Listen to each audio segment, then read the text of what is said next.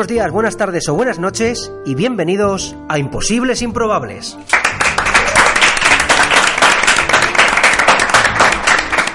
Bienvenidos al décimo capítulo de Imposibles Improbables, un podcast de magia, ilusionismo y prestidigitación para personas normales. Si te gusta la magia pero no eres mago, si no eres mago pero te gustaría conocer los intríngulis del mundo de la magia, este es tu podcast. Mi nombre es Borjo Meyer, soy mago, miope y el director aún no sé cómo de esta aventura audiofónica.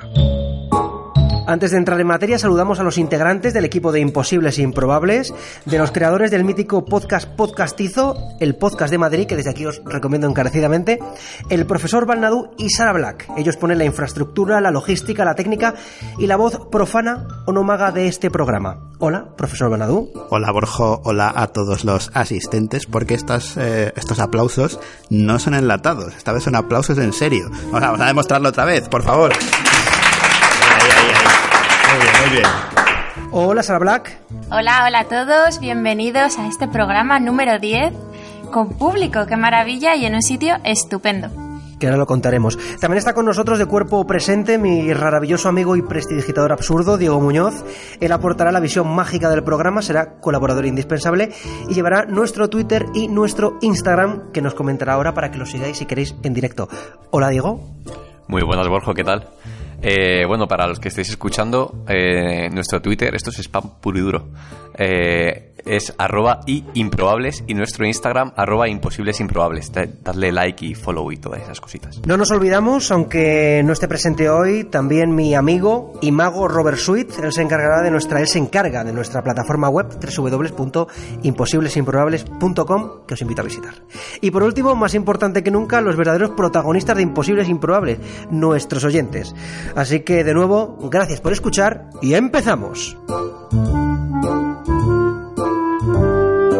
Entramos en el cuerpo, en el núcleo del décimo programa de Imposibles Improbables y lo hacemos no entrevistando exclusivamente, sino charlando con los auténticos protagonistas de este podcast, los no magos.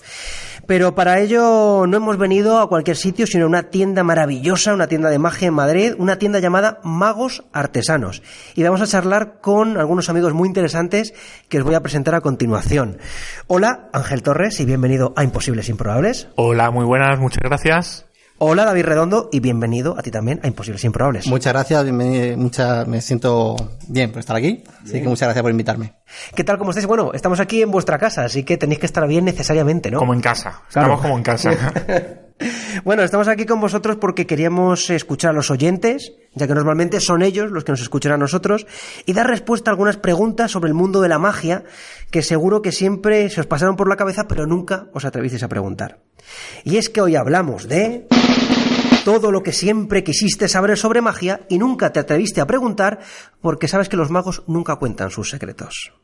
Pero antes de entrar en materia, la mítica fotografía audiofónica de Diego Muñoz sobre magos artesanos, sobre Ángel Torres y sobre David Redondo.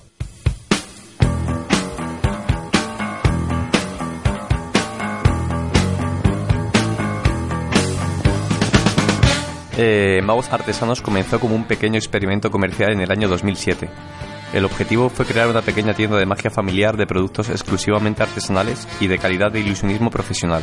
En 2009, la tienda Magos Artesanos reabrió con más de 2.000 productos de magia. A comienzos de 2014, Magos Artesanos complementa su actividad cibernética con la apertura de una tienda física en Madrid capital. A mediados de 2017, su sede se trasladó a la zona de Argüelles, donde actualmente cuentan con más de, tres- de 300 metros cuadrados dedicados a la magia y donde los mejores magos nacionales e internacionales imparten sus formaciones y conferencias para principiantes, aficionados y profesionales. En la actualidad cuenta con un catálogo de más de 4.000 productos especializados en magia y academia propia para formaciones. Asimismo, Magos Artesanos produce y distribuye producciones propias por tiendas de todo el mundo y trabaja en asesoramiento de investigación y desarrollo de ilusiones y proyectos mágicos para grandes empresas. Eh, el, dueño de, esta tienda es Ángel Torres. Eh, ha trabajado para empresas como Editorial Planeta o Warner Bros. Actualmente es CEO de Magos Artesanos y director de una academia de magia. Ha trabajado como asesor y en, investigación de desarrollo de efectos mágicos para empresas tan prestigiosas como Disney, El Mago Pop o El Hormiguero. Y por último, David Redondo. David Redondo es el coordinador académico de Magos Artesanos. Así como mago profesional con más de 20 años de experiencia. En 2010 obtiene el récord Guinness al participar en la clase de magia más larga del mundo con la Fundación Abracadabra de Magos Solidarios. Fundación solidaria con la que colabora asiduamente. Dentro de la comunidad mágica ha sido galardonado con el segundo Premio Nacional de Magia de Cerca, especialidad en micromagia, durante el 30 Congreso Mágico Nacional de A Coruña 2010. Más tarde, el tercer Premio Nacional de Magia de Cerca, especialidad en micromagia, eh, en 2013 durante el 32 Congreso Mágico Nacional de Guadalajara. El premio Páginas, premio otorgado por el público en el, en el Memorial Escaño 2013. Eh, en el 2015 es seleccionado para representar a España en el 26 Campeonato Mundial de Magia en el FISE, en la categoría de magia de cerca. Y me parece maravilloso tantos premios. Pero no eran premios, era un trabalenguas, la, la veo esta. Madre mía. Qué maravilla. Bueno, ¿os veis reconocidos, sí, no? Sí, sí, sí. David, no deberías sentirte reconocido en esta cantidad de premios. Es, una locura. Ha habido gente que se quería marchar de aquí ya diciendo, este señor no puede tener tantos premios. ¿Qué casa tiene este hombre?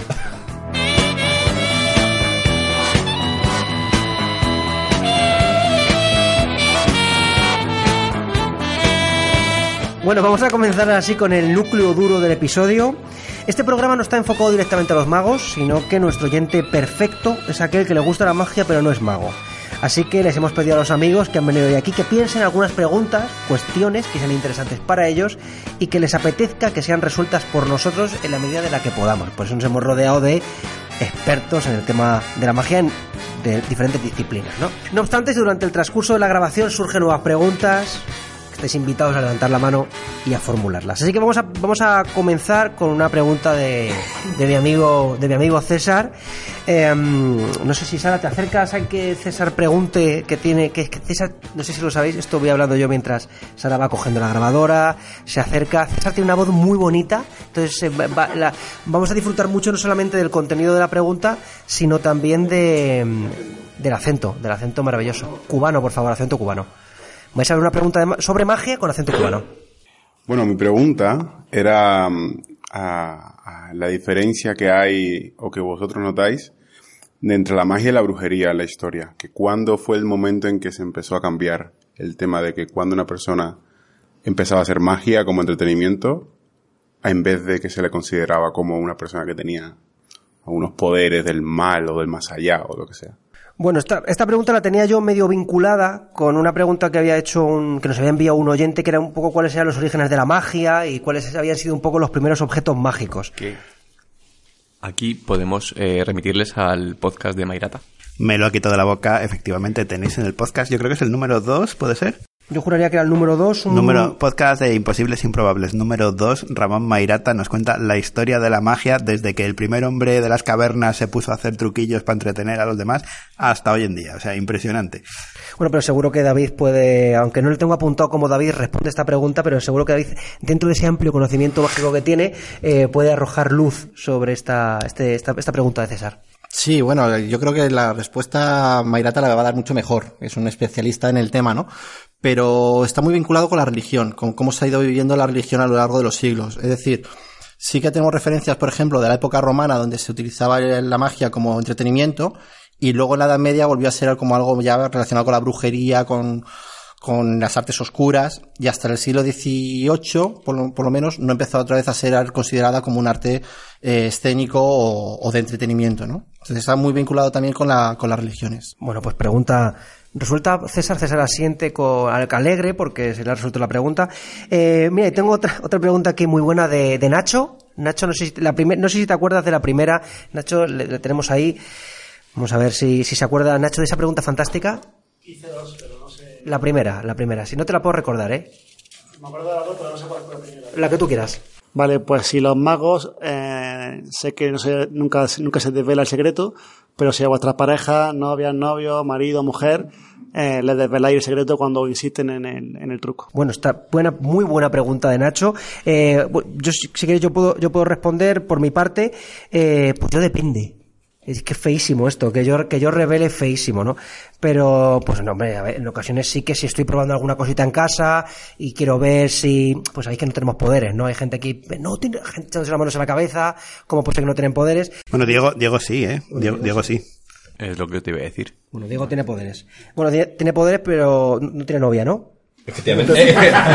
Efectivamente. Bueno, así que no da igual, con que no tuviese poderes tampoco se lo podía enseñar a nadie. Por cierto, por cierto, ya sabéis que si queréis ligar con Diego, solamente tenéis que escribir un mensaje a contacta arroba imposiblesimprobables.com. Eso es. También tenemos, Sí, por favor. tenemos como una sección de Tinder dentro de dentro del programa. Eh, yo no, normalmente no, porque bueno, al fin y al cabo rompe un poco la ilusión, ¿no? Pero sí que es cierto que a veces estás probando alguna cosita y encaminas un poco. Oye, ¿se, me- ¿se ve esto?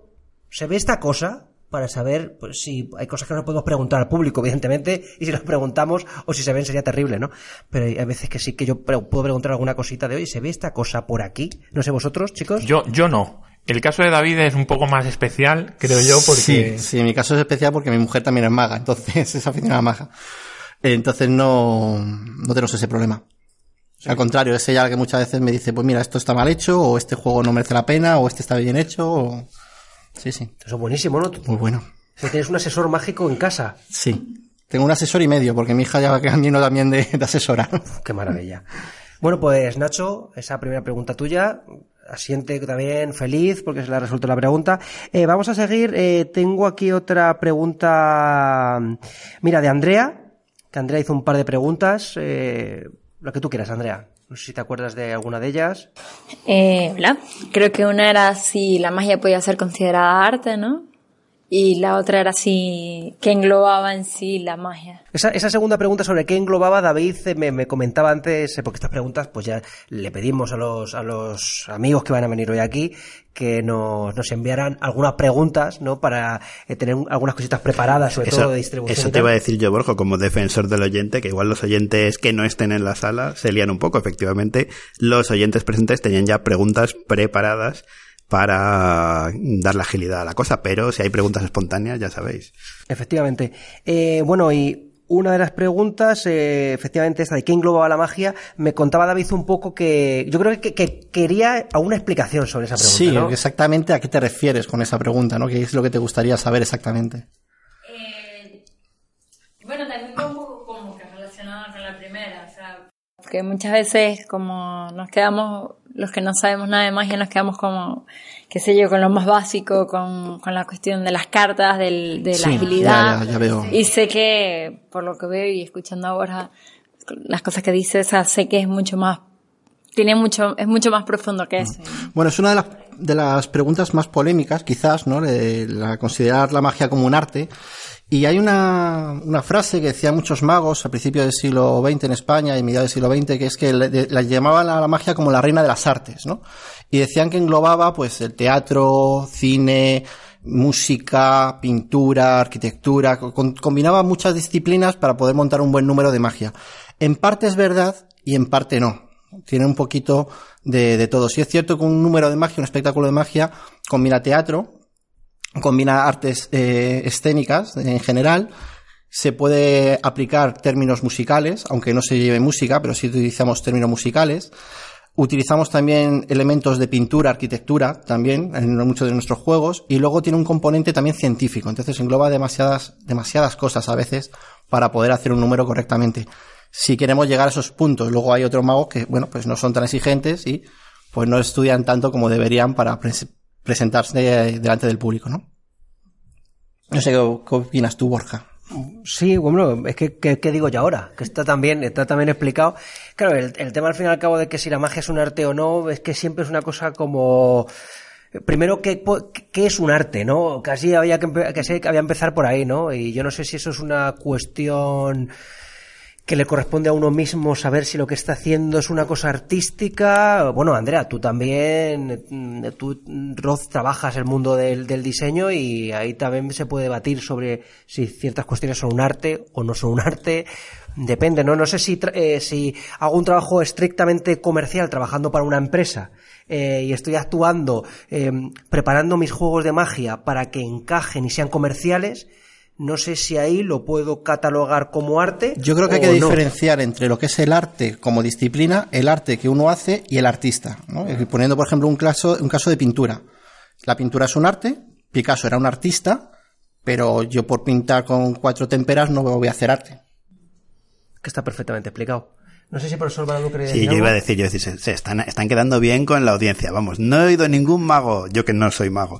Desde que estamos haciendo el podcast, todos los magos opinan unánimemente que es un arte. Y yo también, hombre, ¿no os parece? Hombre, yo, yo, yo creo, voy a hacer aquí de abogado del diablo. Eh, yo creo que para que sea arte tiene que también eh, mo- mover la sociedad en la que, en el, mo- en el momento en el que se hace, tiene que influir en la sociedad. Entonces ahí es cuando pasa a ser arte. Dicho esto, eh, a lanzarme las navajas y, y yo me escondo. No, pero en esa relación sí que quiero puntualizar una cosa que me dijo una vez un, un gran maestro de magia, que decía que todas las artes están caracterizadas porque tienen una historia, tienen unas tendencias, tienen un estudio y tienen eh, una crítica. Y quitando la crítica en magia, en magia no existe la figura como el crítico teatral o el crítico de cine o un crítico de arte, pero sí que tenemos una historia, sí que tenemos unas tendencias, sí que está muy definido, por ejemplo, la diferencia entre la magia japonesa o la magia holandesa de los años 70 o la magia americana de los años 20. Sí que hay unas tendencias que se pueden estudiar artísticamente, ¿no? Y yo creo que eso sí que de- determina que una disciplina pueda ser artística. Lo único que nos falta, y desde aquí invito a que alguien pues se lance a ello, un crítico de magia, alguien que vaya a ver un espectáculo de magia y pueda hacer una crítica constructiva o destructiva, todo lo que sea crítica, para que eso eh, siga evolucionando un poco más, ¿no? Pero con un conocimiento, claro, ¿no? Conocimiento, y pues igual que yo siempre digo lo mismo, un crítico de cocina no tiene por qué saber cocinar. O un crítico de cine no tiene por qué ser un buen director de, de cine, ¿no? Perfecto. Bueno, si mientras tanto surge alguna duda o alguna pregunta que digáis, me apetecería preguntar cualquier cosa, levantáis la mano y nosotros, serviciales, os acercaremos un, un micrófono a vuestros labios. Eh, vamos a seguir con una pregunta que tengo aquí. Es que eh, mi amigo David ha- traído unas preguntas maravillosas.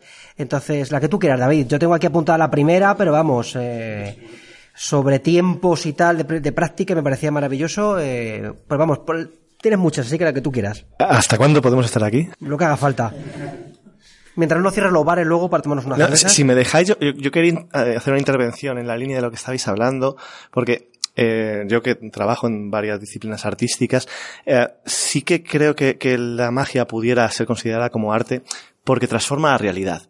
Y además lo hace de una forma bastante especial. O sea, si, si em, las disciplinas de arte clásico lo que hacen es eh, propuestas de nuevas realidades, ¿no? Desde la capacidad de la palabra de imaginar nuevas realidades, ¿no? La capacidad de la pintura de imaginar nuevas realidades.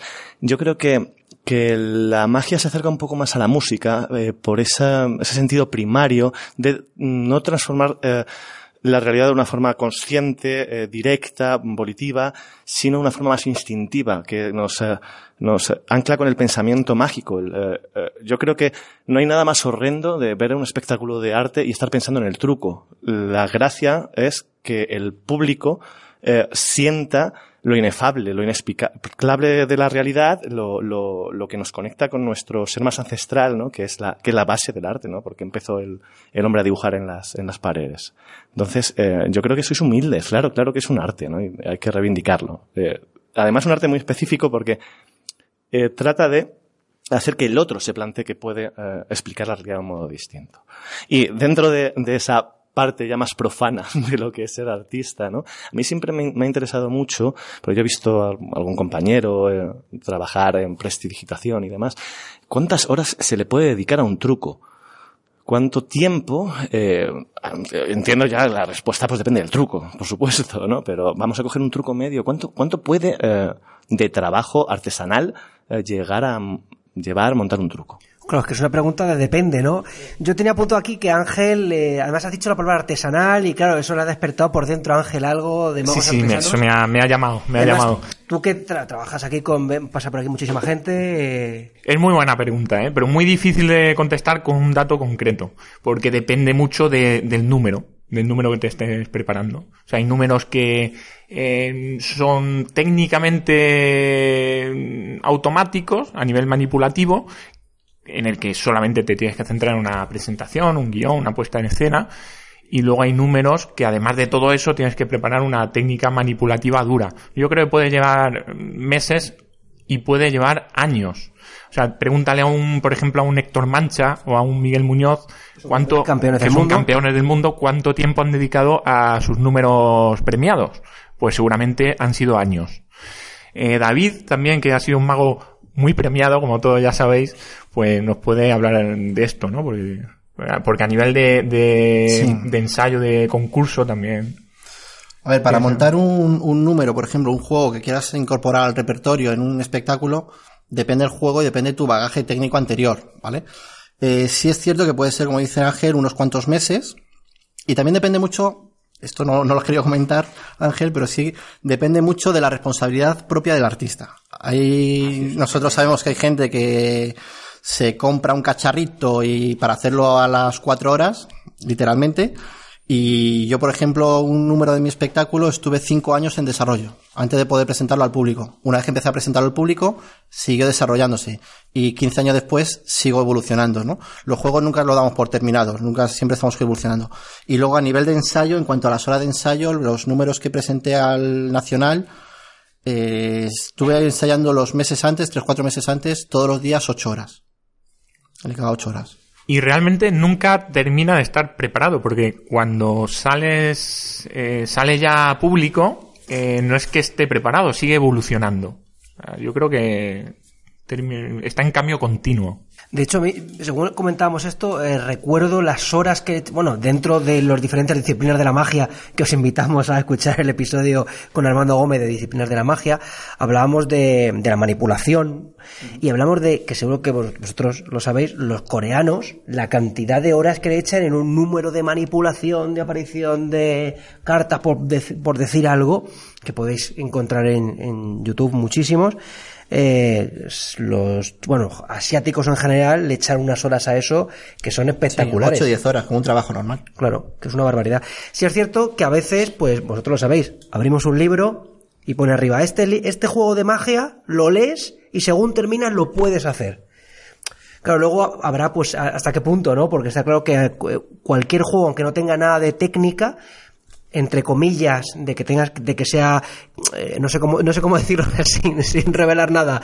eh, que no, voy a decir técnica, que no tenga nada de técnica manipulativa de tocar, puede tener otras técnicas psicológicas o puedes estar trabajando el guion muchísimo y echarle un montón de, Eso, echarle un montón de horas. Para que haya una analogía igual siguiendo con la música y demás, es como cuando te comprabas un Casio o un teclado Casio, te venía la partitura del cumpleaños feliz y en 10 minutos estabas tocando el cumpleaños feliz. Pero eso no te convierte en músico. Pues hay juegos de magia que ocurre eso, ¿no? Dices, mira, lo puedes leer y lo puedes hacer. Pero, a ver, va a quedar como va a quedar, ¿no? Bueno, vamos a seguir re- respondiendo a David. David dice que sí, feliz también. Es que es muy, bonito esto, ¿eh? que se consiga hacer feliz a los oyentes. Es, eh, yo, es que yo, yo quiero esto. Mira, mira, está bailando aquí, se ha levantado. Sí, bueno, sí, bueno, muy bueno. con- Si alguien no es feliz, que lo diga. Sí. Que, se va, que no vamos a hacer nada por él más que responder preguntas, pero, pero bueno. Bueno, va- vamos a seguir con. Te- tenemos, tenemos agua, si quieres. Sí, es como máximo. Pero bebida ya y abierta y todo, bueno, no. Eh, te- tengo aquí también a mi amigo, a mi amigo Agustín, que nos hacía un par de preguntas. No sé si te acuerdas, de- está echando mano al móvil dici- diciendo, tranquilo que yo mientras hablo, diciendo, joder, ahora está desbloqueando. No, pero a ver, Borjo, Borjo, yo creo que en vez de nuestra amiga Agustín, que decir un personaje desconocido que ha venido de la calle atraído por el programa. Que es terrible que- que esto, es, ¿eh? es que es un, no, no es, no es, no, Gente no sé- que entra ¿qui- de- ¿Quién es Agustín? Yo no sé. Estamos aquí 500 personas y estoy eligiendo como puedo. Claro, a que es que la solo vas a los amigos, hombre, y todos los de la parte que se han quedado en Ya. la puerta, ¿qué pasa? Soy así, soy una persona que elige a dedo a la gente que va a hacer las nepotismo, preguntas. nepotismo puro. Agus, la que tú quieras. Vale, voy a preguntaros eh, un tema polémico. Aplicando magia, ¿qué haríais desaparecer de este mundo? Y por desaparecer me refiero no a algo, me refiero a algo físico, no a un concepto como el mal en el ser humano. ¿Qué o quién? Esto es filosofía pura, ¿eh? Re- recordamos a los oyentes que en este podcast no se habla de política. Continúa. Esto muy, mira, pues esto, esto, mira, esta pregunta que no la tengo apuntada yo aquí, no sé por qué razón, pero la va a responder Diego. Pues es una pregunta muy para Diego. Esta te la va a Sí. responder Diego. ya verás qué boni- qué Eh, bonito. fíjate, yo haría desaparecer una moneda. ¿Qué, qué esperabas? ¿Algo así más filosófico? nada, nada, de verdad, de verdad. Está, estaba de broma, está de broma. Eh, pues la verdad es que nunca me lo había planteado, pero seguramente haría...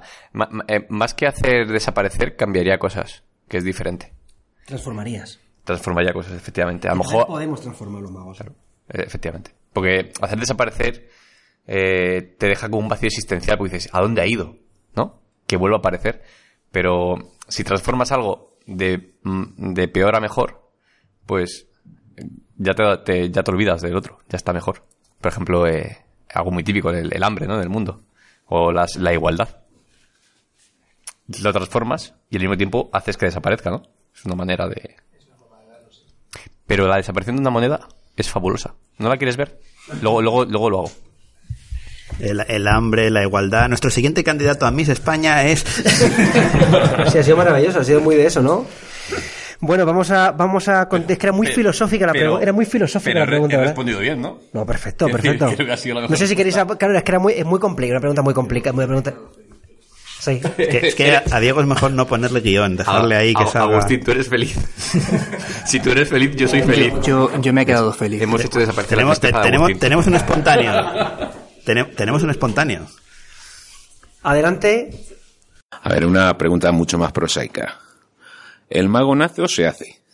Vamos, de pequeñito nos regalaron el quimicefa y os regalaron un magia borrás y os ha marcado a lo largo de vuestra vida. Yo he de decir que para hacerse primero hay que nacer. Yo, yo siempre digo que primero hay que nacer y luego Eh. ya uno se hace. Entonces no te regalaron el quimicefa. Eso que no. Efectivamente. No, a mí, a por ejemplo, no me regalaron, yo no tuve ningún eh, magia, magia borrada. Yo creo, yo, yo entiendo por dónde va la pregunta, ¿no? Que al fin y al cabo, si hace falta algún tipo de eh, capacidades especiales para hacer magia, yo creo. Claro, es que a lo mejor entramos en. para hacer magia. No sé. Claro, es complicado. Eh, es que de- ta- también dependerá del tipo de magia que hagas, ¿no? Yo creo que, hombre, hay que, te tiene que apetecer, tienes que tener. yo es lo que tengo, yo hablo en mi caso, ¿no? Pasión de subirte a un escenario y que estés a gusto encima de un escenario. A mí lo que más me gusta es estar delante de la gente hablando como ahora y diciendo cosas y que la gente me mire, haga yo lo que haga. Por tanto, creo, creo que eso ayuda, si eres así desde siempre, eso ayuda a que hagas magia. O, o, o que, o que hagas striptease, eh, porque claro. Es, es lo que te iba a decir, porque con esa definición puede ser mago o actor porno. pero- quiero pero no sé si- si Yo David creo- Casiente puede Yo aportar creo algo que hay, poquito por ejemplo, profundo. hay mucha gente, como vosotros, que a lo mejor empezasteis a magia más, más mayorcitos, que sí que no se habían planteado nunca hacer magia hasta que de pronto tienen una caja de magia en casa, ¿no? Y entonces ahí les despierta el gusanillo. Yo creo que en ese caso no nace, sino que ha nacido en ese momento, ¿no? En mi caso, eh, no tengo recuerdos de antes de gustarme la magia, desde pequeñito. No tengo ningún recuerdo que diga, o sea, lo primero que yo recuerdo en mi cabeza ya era gustándome la magia, ¿no? Sí que hasta que no tuve ya cierta edad no pude empezar a aprender magia, pero, bueno, cierta edad, con 8 o 9 años. Pero sí de pequeñito recuerdo ver los programas de, de Copperfield que echaban en televisión y cuánta más dicen un 2, 3 y estaba fascinado por el mundo de la magia desde pequeñito, ¿no? Entonces, yo creo que hay casos y casos. Ángel. Sí, yo creo que para, para ser mago primero te tiene que apasionar la magia, eh, verla. Yo recuerdo de pequeñito y me tragaba todo lo que había de magia en el 1, 2, 3, en los programas estos de, de Juan Tamariz, me los veía todos. Y no todos mis amigos pues reaccionaban así.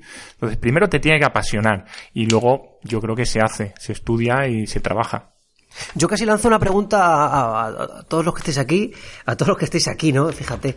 Eh, claro, porque a vosotros a la hora de ver magia, ¿os apetece, os apetece aprender magia o veis la magia como que me la hagan, que yo la quiero ver, la quiero disfrutar, pero no tengo la, la necesidad de coger y me tengo una- esa necesidad de, hostia, yo quiero aprender cómo se hace esto, porque a veces te pasa, ¿no? Que lo ves, ves a un mago que te está haciendo algo y tú dices, pero yo quiero hacer esto ya, ¿cómo has hecho eso? O no, simplemente lo quieres disfrutar, gozarlo y ya está. Hombre, bajo mi opinión, o sea, a mí trucos grandes, masivos, así espectaculares me gusta verlos. Trucos así a corta distancia, pues digo, joder, cómo se cómo, cómo, cómo se puede hacer, ¿sabes? Porque como a lo mejor entiendes que es a, corta vista y lo puedes hacer en cualquier lado, en un bar, en algo, pero a lo mejor trucos o- o espectáculos más grandes dices, ah, pues voy a sentar a verlo, ¿entiendes? Sí, quizás lo ves como más accesible para poder hacerlo tú, ¿no? Claro, exactamente, exactamente. Profesor Balnadú. Yo, yo, la verdad es que mm, generalmente no me gusta saber cómo se hace y prefiero disfrutarlo y ya está. Salvo un truco. Hay uno que sí que me gustaría saber hacer, que es el de meter 5 euros y sacar 500. Ese no sé cómo lo hacéis, Esto pero... lo hacemos habitualmente. Es que no sé si lo sabéis, todos los magos somos millonarios. ¿Verdad? Porque claro, esto lo hacemos habitualmente, siempre ay, y hacemos desaparecer suegras y todo esto. Esto es, un- es el básico, es el pack básico. Luego el premium ya tiene otras cosas, pero O sea, el básico es ese. Yo hago desaparecer monedas, pero aquí nadie me enseña a hacer eso. Bueno, Diego. No, esto me lo apunto. Claro. Es que le tenéis que enseñar porque así llamarán las chicas al contacto arroba, ¿eh? Ya. Por tu, por tu, por tu capacidad para hacer dinero. Está muy por, feo eso. por, por mi dinero y no por mí, ¿no? Joder. Pues no, no sé qué prefiero. Vamos con ello. más te da, hombre? Hola, eh, quería saber qué opinión tienen sobre los programas de magia callejera como de David Blaine o porque vamos, viéndolo desde el otro lado a veces nos crea un poco de Yo tengo, duda, te- te- por tengo que hacer de defensor del oyente, dado que no están en la sala los que estén escuchando. Están poniendo caras muy raras. David caras de, madre mía, lo que nos ha preguntado. David se ha hecho las manos a la cabeza, eh, se quería levantar, le he tenido que retener, yo no voy a responder eso, me decía con lenguaje de signos, me marcho, le he tenido que parar, David, no, por favor. Una pregunta polémica. Muy polémica, claro. Pero sospecho que lo dices en el sentido de que a veces cuando pregunto, no sé si los que estéis aquí veis o habéis visto algún programa de estos que, bueno, pues de magia por la calle, como tú muy, muy bien has dicho, os, que entiendo que te genera una sensación de esto es demasiado imposible. ¿Va por ahí el tema quizás o este tipo no tiene que haber un compinche o algo porque esto es demasiado extraño? Sí, que quizás al verlo, o sea, si es un espectáculo que, que ves varios números, pues me parece dentro de mi ignorancia más realizable que lo que veo en la tele. Lo que ves a través del objetivo de la cámara, claro, Eso te entiendo es. por lo que me dices. Hostia, no sé, yo voy a- voy a- claro, según se ha echado David las manos a la cabeza, le tengo que decir a David, ¿sabes? Por, No, eh, no, no, no, no, no, no. No, hay que tener en cuenta que lo que es televisión es televisión. Entonces, hay programas que aprovechan la capacidad que te da la, la televisión, la cámara, para poder hacer cosas que en directo no se pueden hacer. Y luego, en mí la experiencia como profesional, que mucha gente cuando me ve hacer magia dice, es que esto lo he visto en la tele y no es lo mismo. En cerca, o sea, en directo, gusta más, ¿no? Porque siempre te queda esa duda en televisión, aunque no os habla de que sean trucos de cámara y nada de eso, porque puede que sí o puede que no. Pero en directo sabes que no es. Y entonces no tienes esa duda de, la televisión, ¿no? ¿Te conforme? Sí, está muy conforme, además me asiente, muy bien Borjo. Gracias David, eh, muy bien respondida. Tengo aquí una pregunta también de Asun, Asun que está, está no sé si estaba con él, estaba, estaba buscando, eh, el está buscando imposibles improbables en Instagram para seguirlo. Perfecto. estaba por, no, no hay problema, si estáis con el móvil buscándonos en Instagram o en Twitter, vale. En Twitter La pregunta, a ti improbables, perdón, ya. no, no, el, el spam está perfecto. La pregunta que tú quieras, Asun. Eh, vale, yo quería preguntarle a David qué, qué es lo que tiene que aprender un mago que se esté iniciando profesionalmente para acabar sus días en, en esta historia de la magia. ¿Qué tiene que aprender de los veteranos, de los grandes magos, de los verdaderos A maestros? David directamente, fíjate David, eh, que está haciendo, está haciendo un grupo de fans aquí, eh. Menudo marrón de David. Es No, que, yo que- creo es que que- el resto descarta ya. Yo creo que lo que hay que aprender es, primero, el amor por la magia, que los grandes maestros han tenido muchísimo, respeto por lo que, por lo que haces, por tu profesión y la pasión por formarte. Hay muchos grandes magos que están ahí porque se han formado muy bien y han trabajado mucho, ¿no? Para llegar donde están. Entonces, sobre todo pasión, trabajo y estudio. Lágrima. Me voy a animar a hacer yo también una pregunta sobre eso. Antes os preguntaba aquí nuestro amigo Corral si habíais tenido un magia borras y yo os pregunto, ¿teníais algún referente, algún mago o lo fuisteis descubriendo después al eh, meteros en el mundo de la historia de la magia e ir viendo trucos habituales y personas así del- de la magia clásica? Yo eh, no tuve nunca magia borras ni nada parecido. Y, y yo empecé. Me gustaba mucho la magia de pequeño, pero yo empecé por un vecino. Que me Tu referente, un vecino. No, no, no es, mi, no es mi referente, pero fue el que me metió el gusanillo y el que, y el que me empezó a, a enseñar. Y ya luego cuando una vez empecé ya a aprender eh, poco a poco, eh, yo creo que el- como el 99% de los españoles, Juan Tamariz, eh, René Laván, y, y yo creo que mis inicios fueron ellos dos. Claro, qué, qué- qué pregunta esta, ¿no? Eh, además se pregunta mucho, ¿no? A mí a veces me dicen, ¿cuál es tu mago de referencia? Y a veces, claro, es que queda como muy snob la respuesta. Digo, no, es que no, no son magos muy mainstream, ¿no? Los, al fin y al cabo... No, que es- oye, además, que no te yo, creo, yo que va Tamariz, ¿no? cambiando, ¿no? Un Claro. poco sobre, cuando ya estás más metido vas conociendo otros magos, otros nombres. Mis referentes, por ejemplo, fueron eh, Houdini, de ver películas sobre él, Houdini, y Copperfield de pequeño. Y luego eh, Juan Tamariz, porque es lo que se, se oía en la televisión, no había más, ¿no? De hecho, tengo espectáculos haciendo como de Copperfield, bueno, eso ya otro día hablaremos de ello. Eso, eso hay que verlo. con su musiquita y todo, bueno. Y, y luego cuando ya vas metiéndote más en, en el mundo de la magia, vas conociendo quiénes son los grandes maestros de la historia de la magia y los grandes referentes, ya vas definiéndote hacia un camino o hacia otro, ¿no? Yo creo que eso pasa como en todas las artes, que a lo mejor te metes en música y dices, bueno, ¿quién es mi referente de música clásica? Pues Bach y Beethoven. Y luego te metes y dices, pues madre mía, la de compositores que hay aquí, ¿no? Ángel. En mi caso, bueno, yo sí tuve eh, caja de magia borras, pero como si no la tuviera, pues no entendía nada. O sea, yo cogía las instrucciones, no, no entendía nada, pero nada. Eh, y referentes en la magia, hombre, a nivel televisivo es que yo he crecido pues con Juan Tamariz. Juan Tamariz, luego Pepe Carroll, quizás. Y lo que dicen mis compañeros, lo que dice David, que ya cuando te metes en el mundillo descubres que hay un campo amplísimo y hay muchos referentes. Oye, yo, yo voy a comentar, eh, voy a enlazarlo ahora con la tienda además. Eh, a mí tuvo una época y un mago que los que estamos metidos en la magia lo conocemos, que es Gaby Pareras, y a mí Gaby Pareras se me metió en el cuerpo completamente y me acuerdo que, que es que ponía, o sea, subía los hombros un poco como Gaby cuando hacía magia. y De se hecho, me- sí- sigue dentro, está, se me está metió- poseído. Es que se me metió en el cuerpo, de verdad.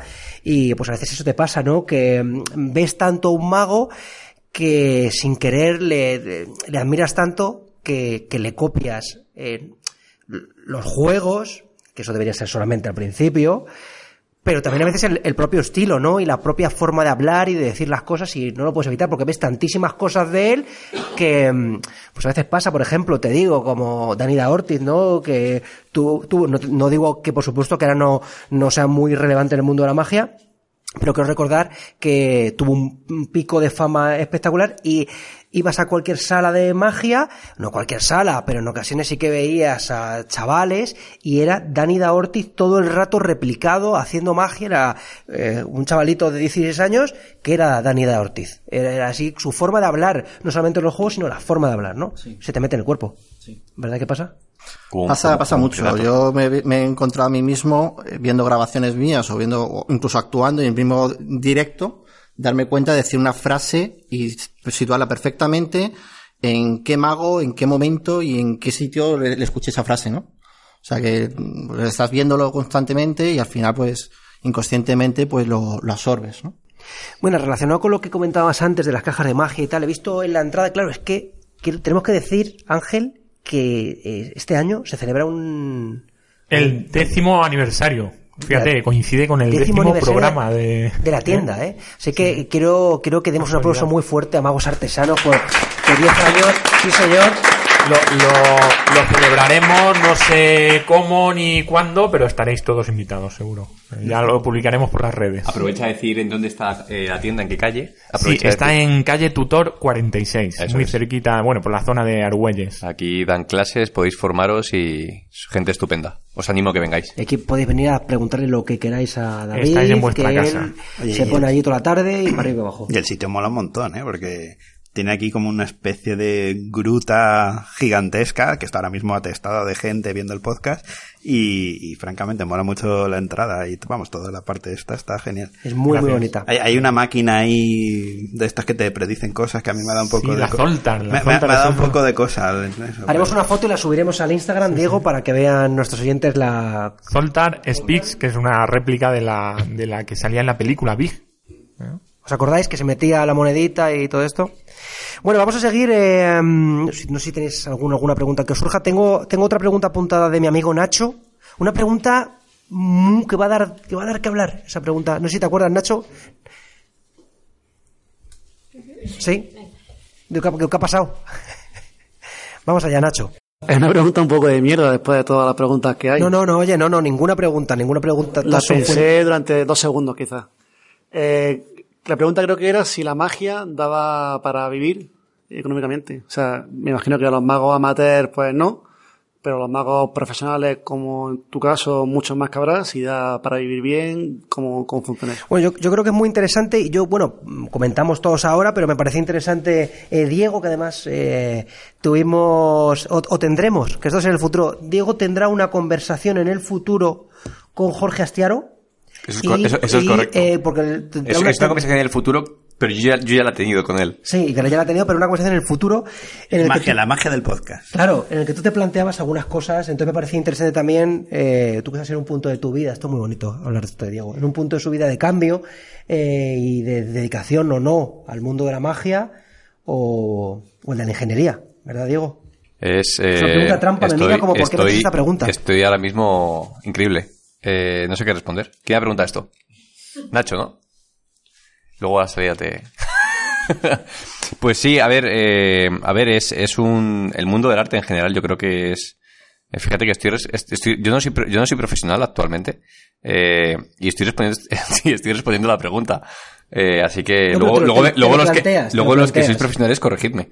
Te lo planteas, Eh, por eso me parece interesante, ¿no? También es interesante que en qué momento alguien se plantea decir voy a dejar mi carrera actual y voy a dedicarme plenamente a hacer magia, ¿no? Imagino que también será interesante, ¿no? Eh, ah, vale. Pero, eh, a ver, el mundo del arte en general es difícil. Eh, yo creo que poder se puede. Eh, bueno, y, a, la- a las fuentes me remito. Hay muchos magos en España eh, que actualmente viven de, de la magia. Eh, pero pero es, un mundo muy complicado, tienes que trabajar mucho, aunque la gente piensa que es que, la- que el mundo de la, de la farándula es holgorio todo el rato. Eh, no. Luego tienes que levantar, pues, si al final eres, eres autónomo al final. Tienes que levantarte todos los días, pues, madrugar, a, no sé, a las, bueno, si, si, si eres tamarit no, porque te acuestas a las 5 de la mañana, pero si te acuestas como una persona, como un mortal más, eh, tienes que madrugar a las 7, 8 de la mañana o 6 y aprovechar el día en, en, en buscar eh, clientes, eh, actuaciones o, bueno, los proyectos que tengas en mano. Y, bueno, yo es que estoy, sí, yo estoy en un momento de mi vida muy delicado, pero, la pregunta, pero, la pregunta pero- de todo esto es, ¿estás dispuesto a eso? No, la pregunta era Si era- sí. no, no, yo, te, yo te pregunto a ti en el sentido Ah, yo, pare- yo contestaba a Nacho. No, claro. ¿A ti qué Pero- coño te iba a contestar? pero no, pero- pero- que, si, que si quieres madrugar, Diego. Claro, es mi, pre- mi pregunta de tu punto de vista era que me Ah. parecía interesante tú que te lo estabas plan por eso he hecho esa intro tan bonita para Ah, ponerte vale. en situación, tú que te estabas planteando ese cambio, ese paso de la ingeniería a la magia tras esa conversación que tendrás en el futuro con Jorge Astiaro. Te Desde preguntaba, aquí mando un te saludo a preguntaba, pues eso, tu, tu, tu, tu visión, me interesaba más tu visión más que la respuesta, Ah. que era acudiré a los profesionales. Bueno, pero la, la visión ya la ha dado, ¿no? Sí, está muy bien, Diego. Está muy bien. Eh, te, Te ha ganado un- te ha ganado un batido, digo, te- ahora. Borjo, ¿te puedo besar? Sí, ahora después. Pero no se va a ver, se va a escuchar solamente. Bueno, eh, Ángel, tú que por aquí pasa mucha gente, ¿no? Eh, claro, también ima- imagino que también la pregunta será, me, eh, si da para vivir, depende, ¿no? Porque, por ejemplo, de- depende en qué sector de la magia, ¿no? Porque tú puedes ser mago, eh, puedes ser, puedes, puedes tener una tienda de magia, puedes ser asesor mágico, eh, puedes dedicarte solamente a concursar, puedes dedicarte solamente eh, al mundo de, al mundo de los magos, o sea, que tu cliente, que es tu, tu público sean los magos o que tu público sean los no magos. Entonces hay muchas posibilidades. Os la lanzo a los dos para que vosotros Bueno, generalizando un poco a nivel artístico, el de la magia pues se puede vivir, porque es un hecho, hay gente, hay magos que viven de la magia, pero no debe ser fácil. Porque nosotros que tenemos una tienda, el 95% de los clientes son aficionados de más o menos nivel, que hacen sus actuaciones profesionales, pero que compaginan con otro trabajo. O sea, no, no debe ser fácil. Pero poder se puede. David. Se puede sobrevivir de la magia. Eso es lo que yo diría. ¿Cómo ¿no? va cambiando la respuesta, eh? Sí se puede. Se puede, pero todo depende de la pretensión que tú quieras de, a nivel económico, sobre todo, ¿no? Si tú quieres tener un cochazo y un chalet en la sierra y vivir estupendamente, pues igual el artisteo no es la mejor forma. Lo mejor político para eso. Lo mejor político para eso, sí, sí. Entonces, eh, como decía, no sé si ha sido, ha sido Borja o ha sido Ángel, hay muchos, muchos niveles, ¿no? Hay muchos aspectos de la magia a los que te puedes dedicar. Si te dedicas solamente hacer actuaciones, como dice Diego, tienes que estar ensayando, preparando números, teniendo espectáculos de magia de cerca, de escenario, de magia infantil, para cualquier tipo de evento, no rechazar ningún evento y sobre todo moverte mucho buscando esos eventos y luchando con otros, eh, de otra gente del mismo sector. Por desgracia en España, como decíamos antes, desde las instituciones no está valorada la magia como un arte escénico, como tal, como debería estarlo, ¿no? Fuera de España se vive mejor de la magia que en España. Pero tú, por ejemplo, que eres mago reconocido, yo que no tengo ni idea de magia, ¿eh? Pero por lo que he escuchado eres un maquinón. ¿Tú tienes una profesión aparte de la magia? No, o yo me dedico solamente a- al mundo de la a magia. la magia? O sea, que tú eres un ejemplo de éxito, ¿no? Sí, Dentro de la- lo único que sí que te puedo decir que hay veces, hay meses que Sí, bueno, son más como yo, jodidos como- que otros. Claro. Vale. Y tú, Borja, si no recuerdo mal, eres abogado, ¿no? Yo es que hago muchas cosas, claro. ¿Tú te planteas en algún punto renunciar a, a esa profesión para dedicarte a la magia? Yo, al final yo creo que la clave de todo esto es diversificar, ¿no? Eh, pero como en la magia, como en cualquier, como cualquier negocio, ¿no? O que tengas, cuanto más diversificado estés, mucho mejor.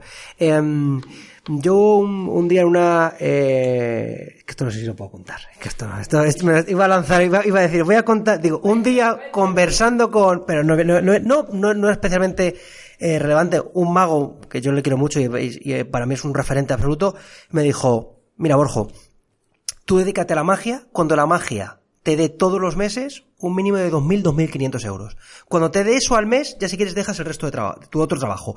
¿Por qué? Porque al fin y al cabo, un trabajo por la mañana, es decir, las actuaciones normalmente, voy a contar la experiencia porque puede ser muy, tiene muchos matices.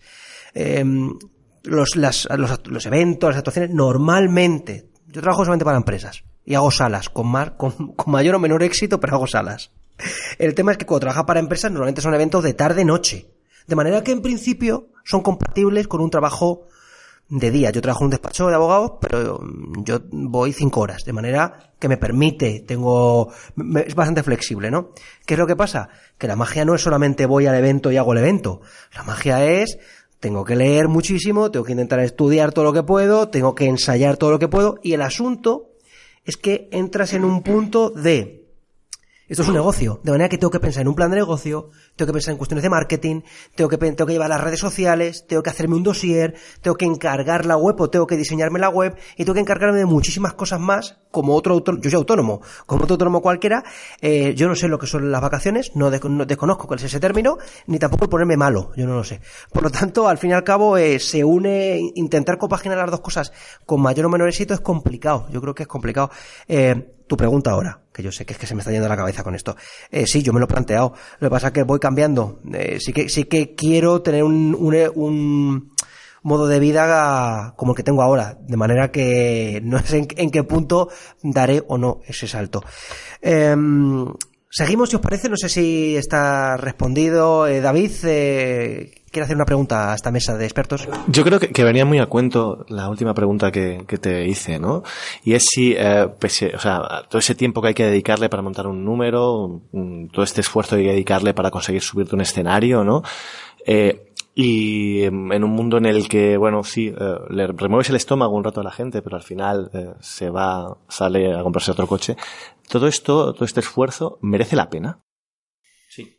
Yo creo que sí. Para mí sí. Rotundamente sí. Porque Ya, esa cuando- respuesta me la sabía, ¿no? Cuando ¿Pero por qué? trabajas en, en algo que te apasiona, claro. no hay nada más bonito que eso, ¿no? Sí, sí, sí, sí, el- lo comparto. Aunque vaya ajustadito de- con el cinturón, ¿no? A veces. Es que no sé, yo creo que que la sensación, no, no solamente la sensación en el escenario, sino es que a mí me, a mí me da la, es que me da la vida, o sea, yo vengo aquí, me, vengo a hablar con Ángel o con David y digo, ay, oye, quiero esta cosa nueva que he visto en Estados Unidos y ellos me la traen aquí y yo estoy deseando y verlo, ensayarlo, prepararlo, ver todo, presen- y, y ya solamente cuando organizo en mi mente cómo va a ser, cuando le dedico todo ese, porque yo creo que también la clave, eh, y, y doy datos, aunque no se hayan preguntado, yo creo que la clave no es solamente, no sé si esto se lo escuché a Miguel Gómez o se lo escuché a alguien que decía que si a ti no te gusta ensayar, que la magia no es, o sea, si lo único que te gusta es salir y que está que está que está fenomenal, de verdad, eh, la cara de asombro de o más o menos asombro que puedes provocar,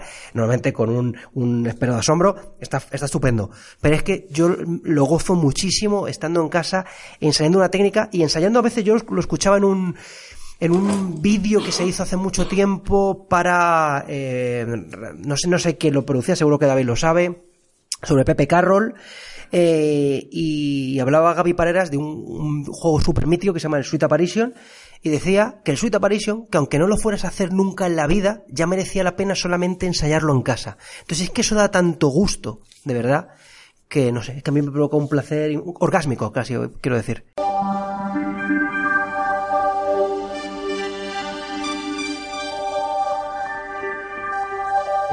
Hola, soy Pablo Reichestein y mando un saludo a todos los amigos y nos vemos en Madrid Fenómenos Extraños o en Mentalismo en el cine.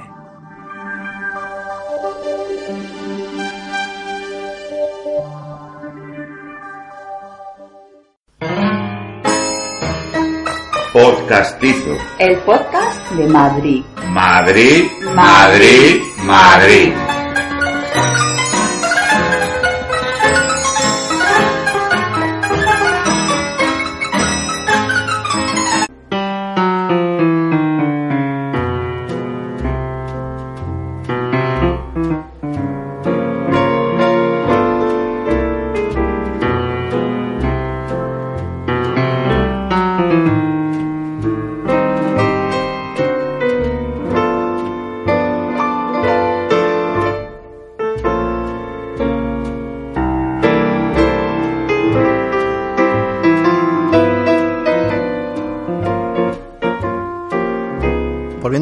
Y en relación a lo que está diciendo, lo que estamos hablando antes, una de las diferencias entre el mago profesional y el mago aficionado o a tiempo parcial es que el mago profesional tiene que actuar donde no le gusta, mientras que el mago eh, amateur puede elegir dónde actuar, ¿no? Entonces sí que es cierto que el mago profesional o el amateur pues tenemos que trabajar, ensayar y demás, y luego muchas veces nos toca hacer eventos que no nos apetece porque son malas condiciones, porque no es un buen público, porque... Y luego, por otro lado, hay lo que decía Borjo sobre que te tiene que gustar ensayar. Hay gente que no le- hay magos que no le gusta ensayar, hay magos que no solamente lo hacen por subirse a un escenario, sino que solamente se suben al escenario por cobrar. Lo hacen por dinero, ¿no? Y eso se nota, eso el público lo nota, ¿no? Entonces yo creo que lo más importante al final, volvemos a lo mismo, es que te guste, que tengas pasión para poder ensayar, tanto como aficionado como como profesional. De todas formas, fijaos, eh, decíais, eh, os preguntabais si era un arte o no, y es que al final los- es- eso es un arte, ¿no? O sea, quiero decir, eh, yo que soy músico, es- es- me siento súper identificado con lo que acabáis, acabáis de decir, eh, sobre todo con, con el que es que te da y te quita la vida. Te la da y te la quita, eso es. No, yo me, yo me he metido en la cama y yo duermo, que yo tengo un, un poder muy fuerte, que mi, mi poder más poderoso es que me tumbo y me duermo los 5 segundos. Y es absolutamente real. Y el asunto es que eh, eh, a veces no me, me ha costado dormir un montón porque le he dado vueltas a y quiero hacer esto y quiero no sé qué y cómo voy a hacer lo otro y, y aunque me costaba mucho dormirme es que es un placer muy es que un placer maravilloso hacerlo. Entonces claro sí, también te digo que yo creo que esa pasión tiene que estar pero en la magia y yo creo que en lo que hagas todo. el, el asunto es que claro da la, da la sensación a veces con la magia que como es algo que nosotros no lo pasamos tan bien y nos gusta tantísimo, yo creo que a veces me pasaba, se produce, eh, como ocurre en algunas profesiones, en algunos casos concretos, en el mago la sensación de, de que no te, de que te están pagando, pero te están pagando por una cosa que te gusta mucho y que casi la harías sin cobrar. Entonces tienes una, a mí me pasaba, yo tenía una sensación de, págame que a mí me- me- el dinero me gusta mucho. Es decir, si luego al final queréis dejarnos dinero, yo lo recibo encantado. Me, me enca- fantástico cobrar dinero, pero es que de verdad me gusta mucho hacer magia y lo haría, lo haría sin cobrar. Entonces a veces No, no lo digas muy, muy alto porque te pueden tomar la palabra. Apro- Aprovechamos, aprovechamos para aquellas grandes multinacionales que nos estén escuchando, véase, no sé, el corte inglés, telefónica, en fin, de ahí no bajamos, por supuesto, que pretenda, bueno, que tengan la intención de, de patrocinar un podcast estupendo, pues ya sabéis, solamente tenéis que poneros en contacto con nosotros, mandaros jamones, no sé, lo que queráis. An- Animaos, con animaos. dinero directamente, unos maletines con dinero y listo. Sí, además los de 10 euros los convierten en billetes de 500, yo Sí, eso sí. lo veo.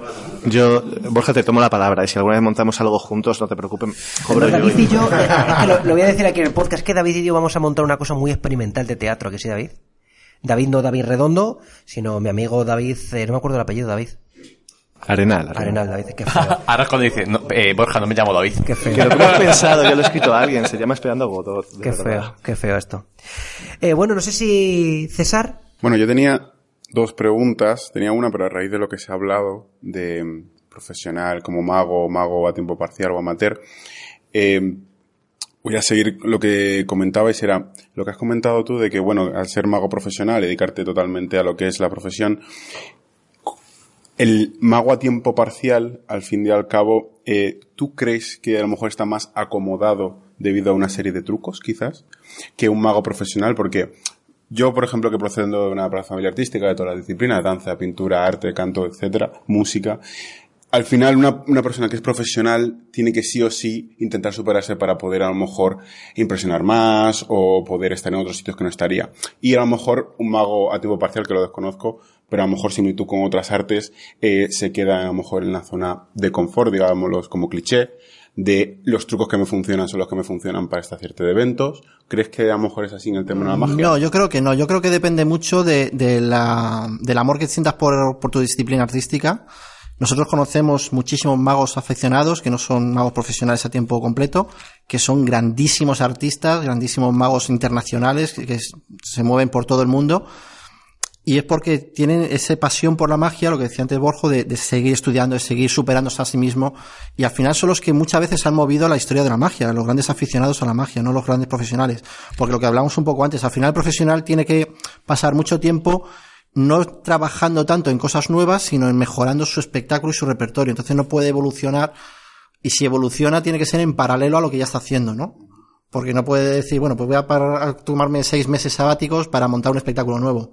Al contrario, tienes tu espectáculo, sigues moviéndolo y en tus ratitos libres, pues vas creando otras cosas o evolucionando un poquito, ¿no? Entonces yo creo que sí, que el aficionado tiene toda la, toda la de ganar en ese sentido. Yo estaba, yo estaba pensando justamente cuando contabas esto del juego, de seguir evolucionándolo, viendo un, viendo una entrevista eh, que se realizaba en Grupo Caps, la realizaba nuestro buen amigo Paco Agrado, se la realizaba Gaby Pareras, y decía Gaby que un juego de magia, que un único juego de magia contenía toda la magia del mundo, y que ese juego de magia evolucionaba con el mago. De manera que ese juego iba cambiando según el mago iba cambiando a mí me pasaba que yo empecé con magia de cerca, luego me fui un poquito a magia de salón y, me, he, ido, acabando la magia de escenario. Y cuando ahora acabo de volver otra vez a la magia de cerca, me he dado cuenta de que un mismo juego que yo hacía de magia de cerca, hostia, ahora lo estoy viendo de una manera completa, o sea, no, completamente distinta, pero es que lo estoy viendo distinto, es que ya no lo abordo de la misma manera.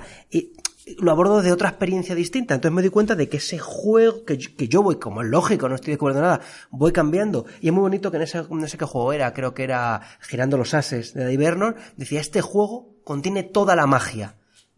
Ensayando este juego, haciendo este juego, aquí está todo. Entonces, eso me parece maravilloso. Sí, estoy de acuerdo. Bueno, vamos a continuar, no sé si, si César. Sí, tenía una segunda, que era como al final habéis dicho que si es un arte o no. Bueno, en mi humilde opinión sí me parece un arte, porque al final cambiáis muchas realidades, como ha dicho David. Y mi pregunta es, como todos al final son magos profesionales o, amateurs, ¿qué sentís cuando alguien te dice, oye, dame un truco?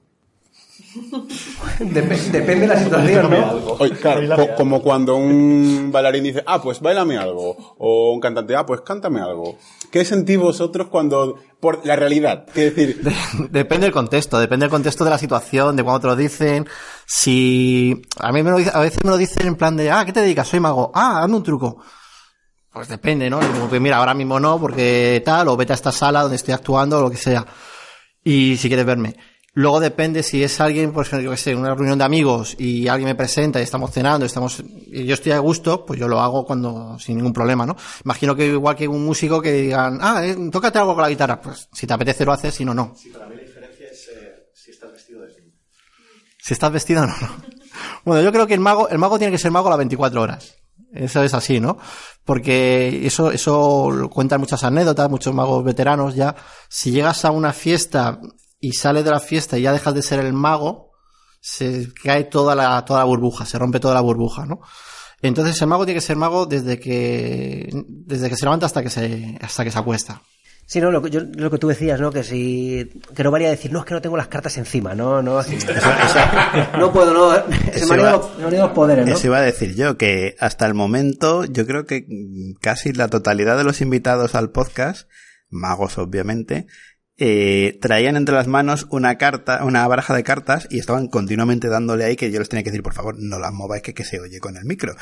Y ahora mismo sobre la mesa hay una baraja, no sé si os habéis fijado. Sí, es la de Diego. Que no... soy, soy culpable. Es casi una extensión. De... Es, es, tremendo, es como si están todo el tiempo así, dale que te pego, taca, taca, taca. De hecho, me siento, me siento nervioso porque la tengo un poco lejos y es como el anillo de Frodo. Tranquilo, Diego, tranquilo. Lo grave no es tener la baraja en la mano todo el día, lo grave es, como me he encontrado yo precisamente ayer mismo, en las escaleras del metro, ensayando movimientos con las manos, haciendo cosas aspavientos muy raras, ensayando juegos, ¿no? sin materiales. Y eso, o en un espejo, cuando va de... Sí, la gente piensa que estamos locos. sí, sí, sí. Eso Mira, es lo peor, no estar con las cartas, sino haciendo toda la mímica de todos los juegos, pero sin el elemento. Me, me siento identificado también con eso. decía un mago, decía un mago que, es Pablo Segóbriga, que el mago tiene que hacer magia hasta en una playa nudista. Y se puede. Mira, esto con, con respecto a esto, con respecto a esto, claro, es que claro, fíjate lo que frase acaba de decir Ángel, ¿eh? Claro, la gente dice, ¿cómo? Desnudaos ahora mismo y hacer magia, si eso es real, ¿no? Si eso es posible. Respecto a esto que preguntabas, eh, recuerdo, recuerdo que le preguntaban a, que le preguntaban a Julián López, este cómico que venía de Lora Chanante y tal, que le decía, ah, ¿que eres cómico? Cuéntame un chiste. Y decía el tío, ¿y tú eres, panadero? Pues hazme una barra de pan ahora mismo aquí. ¿No? Eso pasa a veces, ¿no? Pues no quiero hacer. A mí me encantaba, yo llevaba la baraja antes y yo quería hacer magia todo el rato. Tuve un momento en que dejé de llevar la baraja porque no quería hacer magia. De hecho, yo no sé dónde lo he leído. No sé si, no, es que no, no, voy a, decirlo bien. No sé si se lo leí. No me voy a acordar, va a haber que editarlo, no importa. no, me- no, no me acuerdo, no me acuerdo en qué libro lo leí. Eh, decía que él no hacía magia hasta que se lo pedían tres veces. Me lo pide una vez. Bueno, ya veremos. La, segun- la segunda vez. ya. Y ya la tercera, cuando te insisten, sí. Y un juego. Ya está, solamente. Porque a veces tenemos la necesidad de... ¿qué quieres? Ven, ven, que os voy a hacer una cosa. Y me hago ocho juegos. Y tú diciéndome, ¿cuándo te vas a tu casa? ¿Sabes? Entonces pasa a veces eso, ¿no? Bueno, tengo por aquí una pregunta de Asun. Asun. Asun. Asun. Asunción. ¿Tengo otra de Almudena? ¿Pues posible? Sí. Eh, esta pregunta la puede responder quien quiera. ¿Cómo afecta de forma positiva la visión que se tiene acerca del mundo gracias a la magia? Bien- bienvenido. ¿Puedo introducir? Público, público profundo, ¿eh? Tú, tú, Borja, que decías, nada, si no, no tienes ni idea, ¿no? Ojo, pero bueno, no me digas esto aquí delante del público, no tenías ni idea. Ah, que, ah, que no lo tenía que decir. Bueno, entonces, ¿Puedo abrir una sección? Vamos a abrir la sección de filosofía. Vale, abrimos sección. Eh, Ángel. Va- vamos a poner una ¿Cómo te- música, una ¿Puedes música a tono pregunta, con Sí, sí, una música a tono con esta sección de filosofía. Música ¿Cómo, académica. cómo te afecta la, la magia en la vida, dices, no? Eh, sí, ¿cómo afecta de forma positiva la magia a tu visión del mundo, pero de forma positiva? Muy difícil esa pregunta, ¿eh? De contestar. Eh, te afecta positivamente. Yo creo que. eh, yo, por ejemplo, no, no era una persona. No me considero una persona extrovertida. Y la magia te abre, la magia te abre. O sea, tienes que subirte a un escenario y abrirte al público. Y yo creo que, que al final, en la, en la vida cotidiana, pues eh, lo puedes trasladar a, a la vida cotidiana, ¿no? Hombre, siempre dicen que tiene como muchas características, ¿no? Los niños que aprendan magia, que esto les va a hacer que se les quite la timidez, que van a comunicar muchísimo mejor. No sé. Yo, yo es que en mi caso yo, comu- yo creo yo comunico todo el rato. No sé si bien o mal, pero yo comunico mucho. Entonces, si tengo tengo 10 mensajes, sí, aunque comunicase Me- muy me- mal, me- me- alguno va a me- llegar. Me encanta cómo llamas a hablar mucho comunicar. es, Hablo- es broma, es broma, es broma. Hablo, hablo, de hablar solamente. Hombre, yo, yo esta mañana cuando le llamo estaba comunicando, es verdad. Eso sí. Qué bonito. Trans. Ah, pues mete, mete en eso, mete la, mete la batería. Eh, Hombre, el estudio, el estudio de la magia sí que te aporta, te aporta bastantes cosas, ¿no? Tengo aquí una chuleta, casual- casualmente, que como que dice Ángel, te mejora mucho el, autoestima. Yo también era muy introvertido y lo soy, soy muy, muy introvertido, posiblemente más de todos los que estamos aquí. Y gracias a la magia, pues he conseguido hablar en público y abrirme mucho más, ¿no? Estimula también la creatividad, te protege de ciertas influencias, ¿no? Digamos, de cuando ya sabes cómo funciona la mente humana, sabes cómo funcionan ciertos recursos, tanto de publicidad como de política, etcétera, etcétera, pues te abre de bastantes, bastantes campos ahí, ¿no? También, por ejemplo, a nivel de, de ade- habilidades manuales. Es muy bueno, sobre todo cuando no tenemos mucha habilidad manual, pues el estudio de la magia te permite desarrollar ciertas habilidades. Y enseña valores también, enseña valores como el esfuerzo, la paciencia, el- la constancia, más o menos como el deporte, yo creo, ¿no? En ese sentido, el tener que trabajar duramente día a día para superarte a ti mismo. Entonces yo creo que sí que, que te permite visualizar el mundo de otra forma. Así que yo os invito a estudiar magia aquí en la academia que tenemos. Hacer, hacer, hacer spam, hacer spam. yo- yo- tengo, te- tengo una pregunta que ya ha salido en el programa en otros, otras ocasiones, salió una vez que yo recuerde, pero ya que estamos, oye, ¿y sirve para ligar? Pues yo soy la prueba eficiente de que no. y bueno, siguiente pregunta. Bueno, pero, pero he- hemos tenido magos como Armando Gómez que nos contó una anécdota que sí le sirvió para ligar. Sí, O sea que, bueno, yo, vamos tengo, a ver. yo tengo también algunas, pero no las voy a contar ahora. Yo, yo, yo con eso de si con la magia se liga, solamente te voy a decir una cosa. Eh, mata el tirador y no la flecha. Esto ya lo dijiste, Borja. Claro, porque tiene una frase, esa frase buenísima. La magia te da herramientas para ligar, pero no por sí misma la magia te hace ligar. Efe- efectivamente. Debería estar latente esa capacidad para poder ligar, eh, pero no utilizando la magia, sino que yo la tengo ahí, pero no te voy a hacer el truco de magia directamente, nada más conocerte. Hola, ¿qué tal? Cojo una carta. No. Eso no, eso está, eso está muy feo. Mira, Eh, tengo aquí un hilo, lo voy a romper. ya no lo recompongo. pero, pero no sé, a lo mejor esa, esa pregunta, Diego, Ya lo he dicho, yo ahora estoy muy solo. Quiero decir, no puedo hacer magia, pero ya ligar Pero o no solo, ligar. ¿no? Pero puedo es- hacer magia y pero ya ligar o no ligar no, Pero no te- es. esto, esto es muy bonito, esto es muy bonito. No, que- pero le, la que que está estaba- llama- le está llamando una chavala. No, no, que estaba llamando Pablo Reinstein por teléfono. Qué bonito. Pablo Reinstein es un mentalista fantástico y estaba llamando por teléfono en directo. Ahora mismo, esto lo escuchará Pablo. Ah, no, que no nos escucha en el podcast. Bueno, bueno vamos- escuchó el que salió él, sí, hombre. sí, hombre, si el que escuchó él, lo que sale menos. él, claro. Ahora vosotros escucharéis este porque quiero oírme, a ver cómo me oigo. Eh, Almudena, cuéntanos. Almudena tiene una pregunta buenísima. Eh, bueno, pues eh, la primera sería que qué diferencia hay entre magia e ilusionismo, que si es el mismo concepto, y luego un poco ligado a todo lo que estáis comentando, que, qué tipo de, mm, de magias hay, porque bueno, yo cuando hablo con Diego, pues me habla de cartomagia, luego habéis estado hablando de magia de cerca, magia de escenario, de sala, pues un poco si podíais explicarlo de manera sencilla y, y un poco, pues eso, para saber qué tipos hay, ¿no? Muy buena pregunta, buenísima pregunta. Eh, por ejemplo, David, Vale, eh, sí, la diferencia entre magia e ilusionismo. Magia e ilusionismo a nivel práctico es lo mismo. El ilusionismo digamos que es el arte de la magia, el arte que, que finge crear un, un fenómeno mágico y magia por extensión es todo lo que, lo que hacemos. ¿no? En- sí que es cierto que la- el concepto de magia está más vinculado quizá a lo que hablamos antes de brujería o todo esto de las películas de Harry Potter y demás. Y también es un sentimiento, es una sensación, es como decimos cuando hablamos de la magia del teatro, la magia de la música, la magia del cine. Pues esas magias, esas sensaciones, el ilusionismo son las que la transmiten. O sea, es el, es el, arte mágico por excelencia, ¿no? El ilusionismo.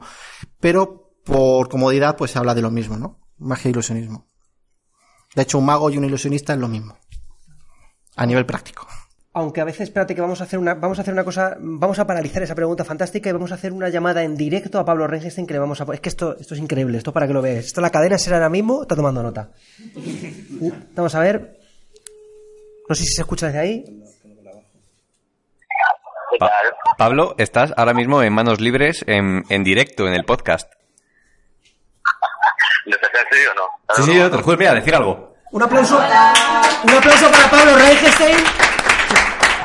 Ahí está, ahí está. Es que me, me, me, me- me lo ha pedido Pablo y ahora no se lo cree. Manda, manda un saludo, Pablo, para todos los oyentes y para los presentes aquí. Hola, un saludo para todos los oyentes de Imposibles e Improbables, ¿verdad? Ahí está, ahí está. Oye, Gracias por acordarte del nombre. aquí, a- aquí. a- Y, y, y bueno, y yo creo que. Y ya está. Y, y ya está, ¿no? Ya ¿Qué- está. qué quieres que- eh, Pablo Reinstein quiere, quiere aportar algo al programa? ¿Por qué tema vais ahora exactamente?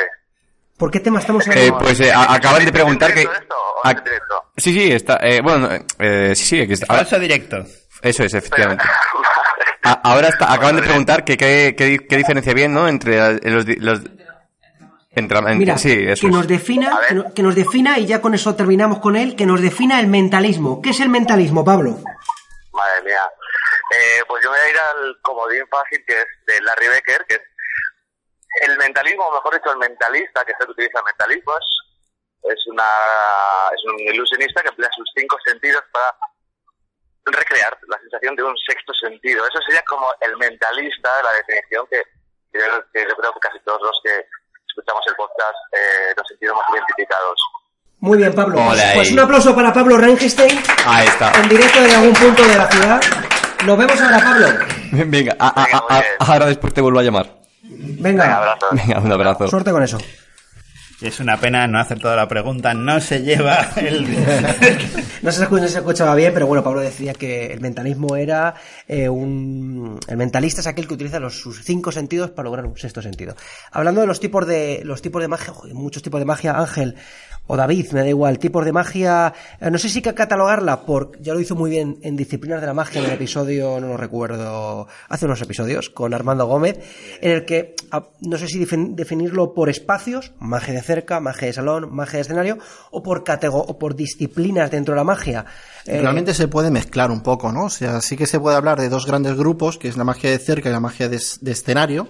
Y luego en cada grupo mezclar un poco algunas disciplinas, como puede ser cartomagia, que es la magia con cartas, micromagia, que es la magia con objetos pequeñitos, con dados, imperdible, gomas elásticas, eh, bolas, un montón de, de, objetos, lo que se os ocurra, cerillas, como ha hecho ante Borjo, con la cerilla.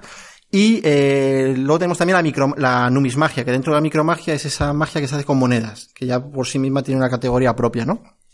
Luego tendríamos también en el escenario, pues manipulación, que lo que veíamos antes, todo lo que es hacer aparecer objetos en la punta de los dedos, tanto bolas como cartas, cigarrillos, un montón de, de elementos. Grandes ilusiones, que es lo que hablábamos también antes, de todos los grandes aparatos, hacer aparecer un elefante, cortar una persona por la mitad, todo este tipo de, de, de juegos, de magia.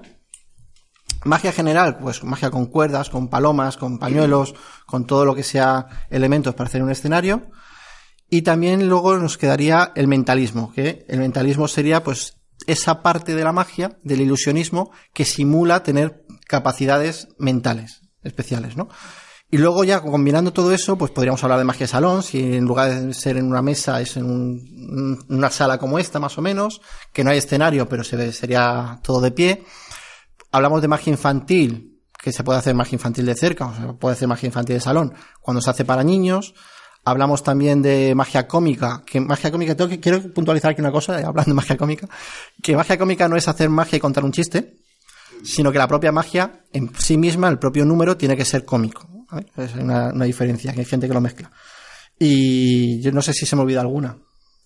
Creo que no. Yo creo que no. Muy bien definido. Muy bien, muy bien definido. Grandes, bueno, grandes ilusiones. Grandes ilusiones, esto. sí.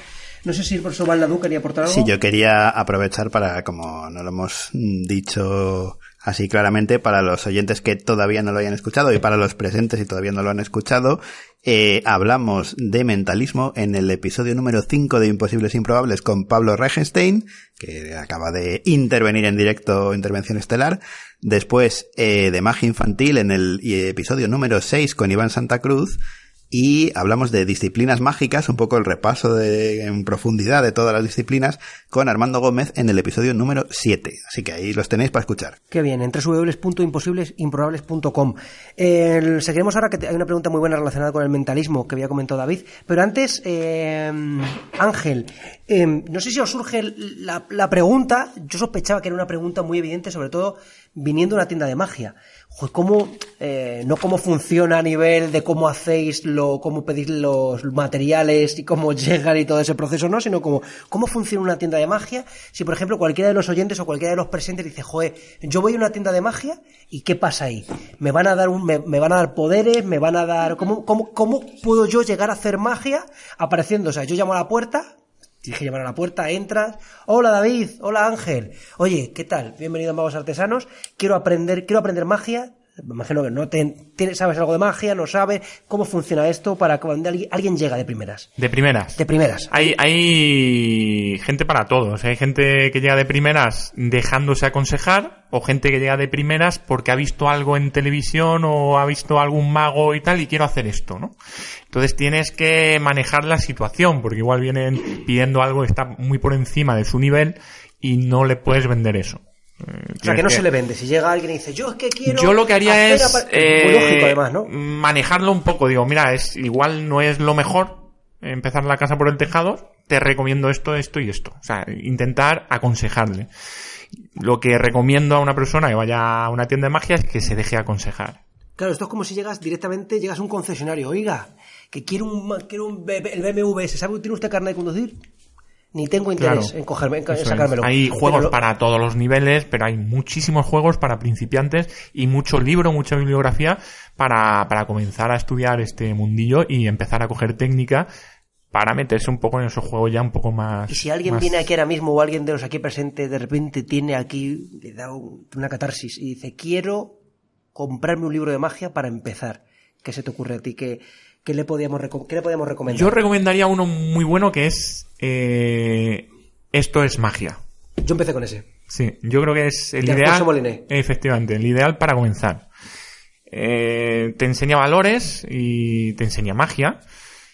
Y luego, si vuelves, es porque ya estás con el gusanillo, estás enganchado. Entonces ya te recomiendo otro un poquito más, más técnico. Foso Morín es maravilloso, con viñetas, es una cosa...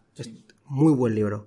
Bueno, vamos a seguir porque tenía una pregunta muy buena de David relacionada con el mentalismo y creo que era fantástica esa pregunta, no sé si la recuerdas. Es más o menos. Eh, a ver, claro, yo eh, me pregunto, y hago la analogía con lo que conozco. Eh, yo entiendo que, que, un número de prestigitación, de juego de manos, pues eh, tú tienes cierta garantía de que si tienes la técnica el número va a salir, ¿no? Eh, pero, claro, podríais responderme sin desvelar el truco, ¿no? ¿Qué garantías de éxito tiene un, juego mental? Porque, claro, para mí es tan mistérico el, el, el conseguir inducir al, al, al, público que piense lo que yo uh, quiero que piense. O, o, sea, no sé cuál es la gracia de todo esto.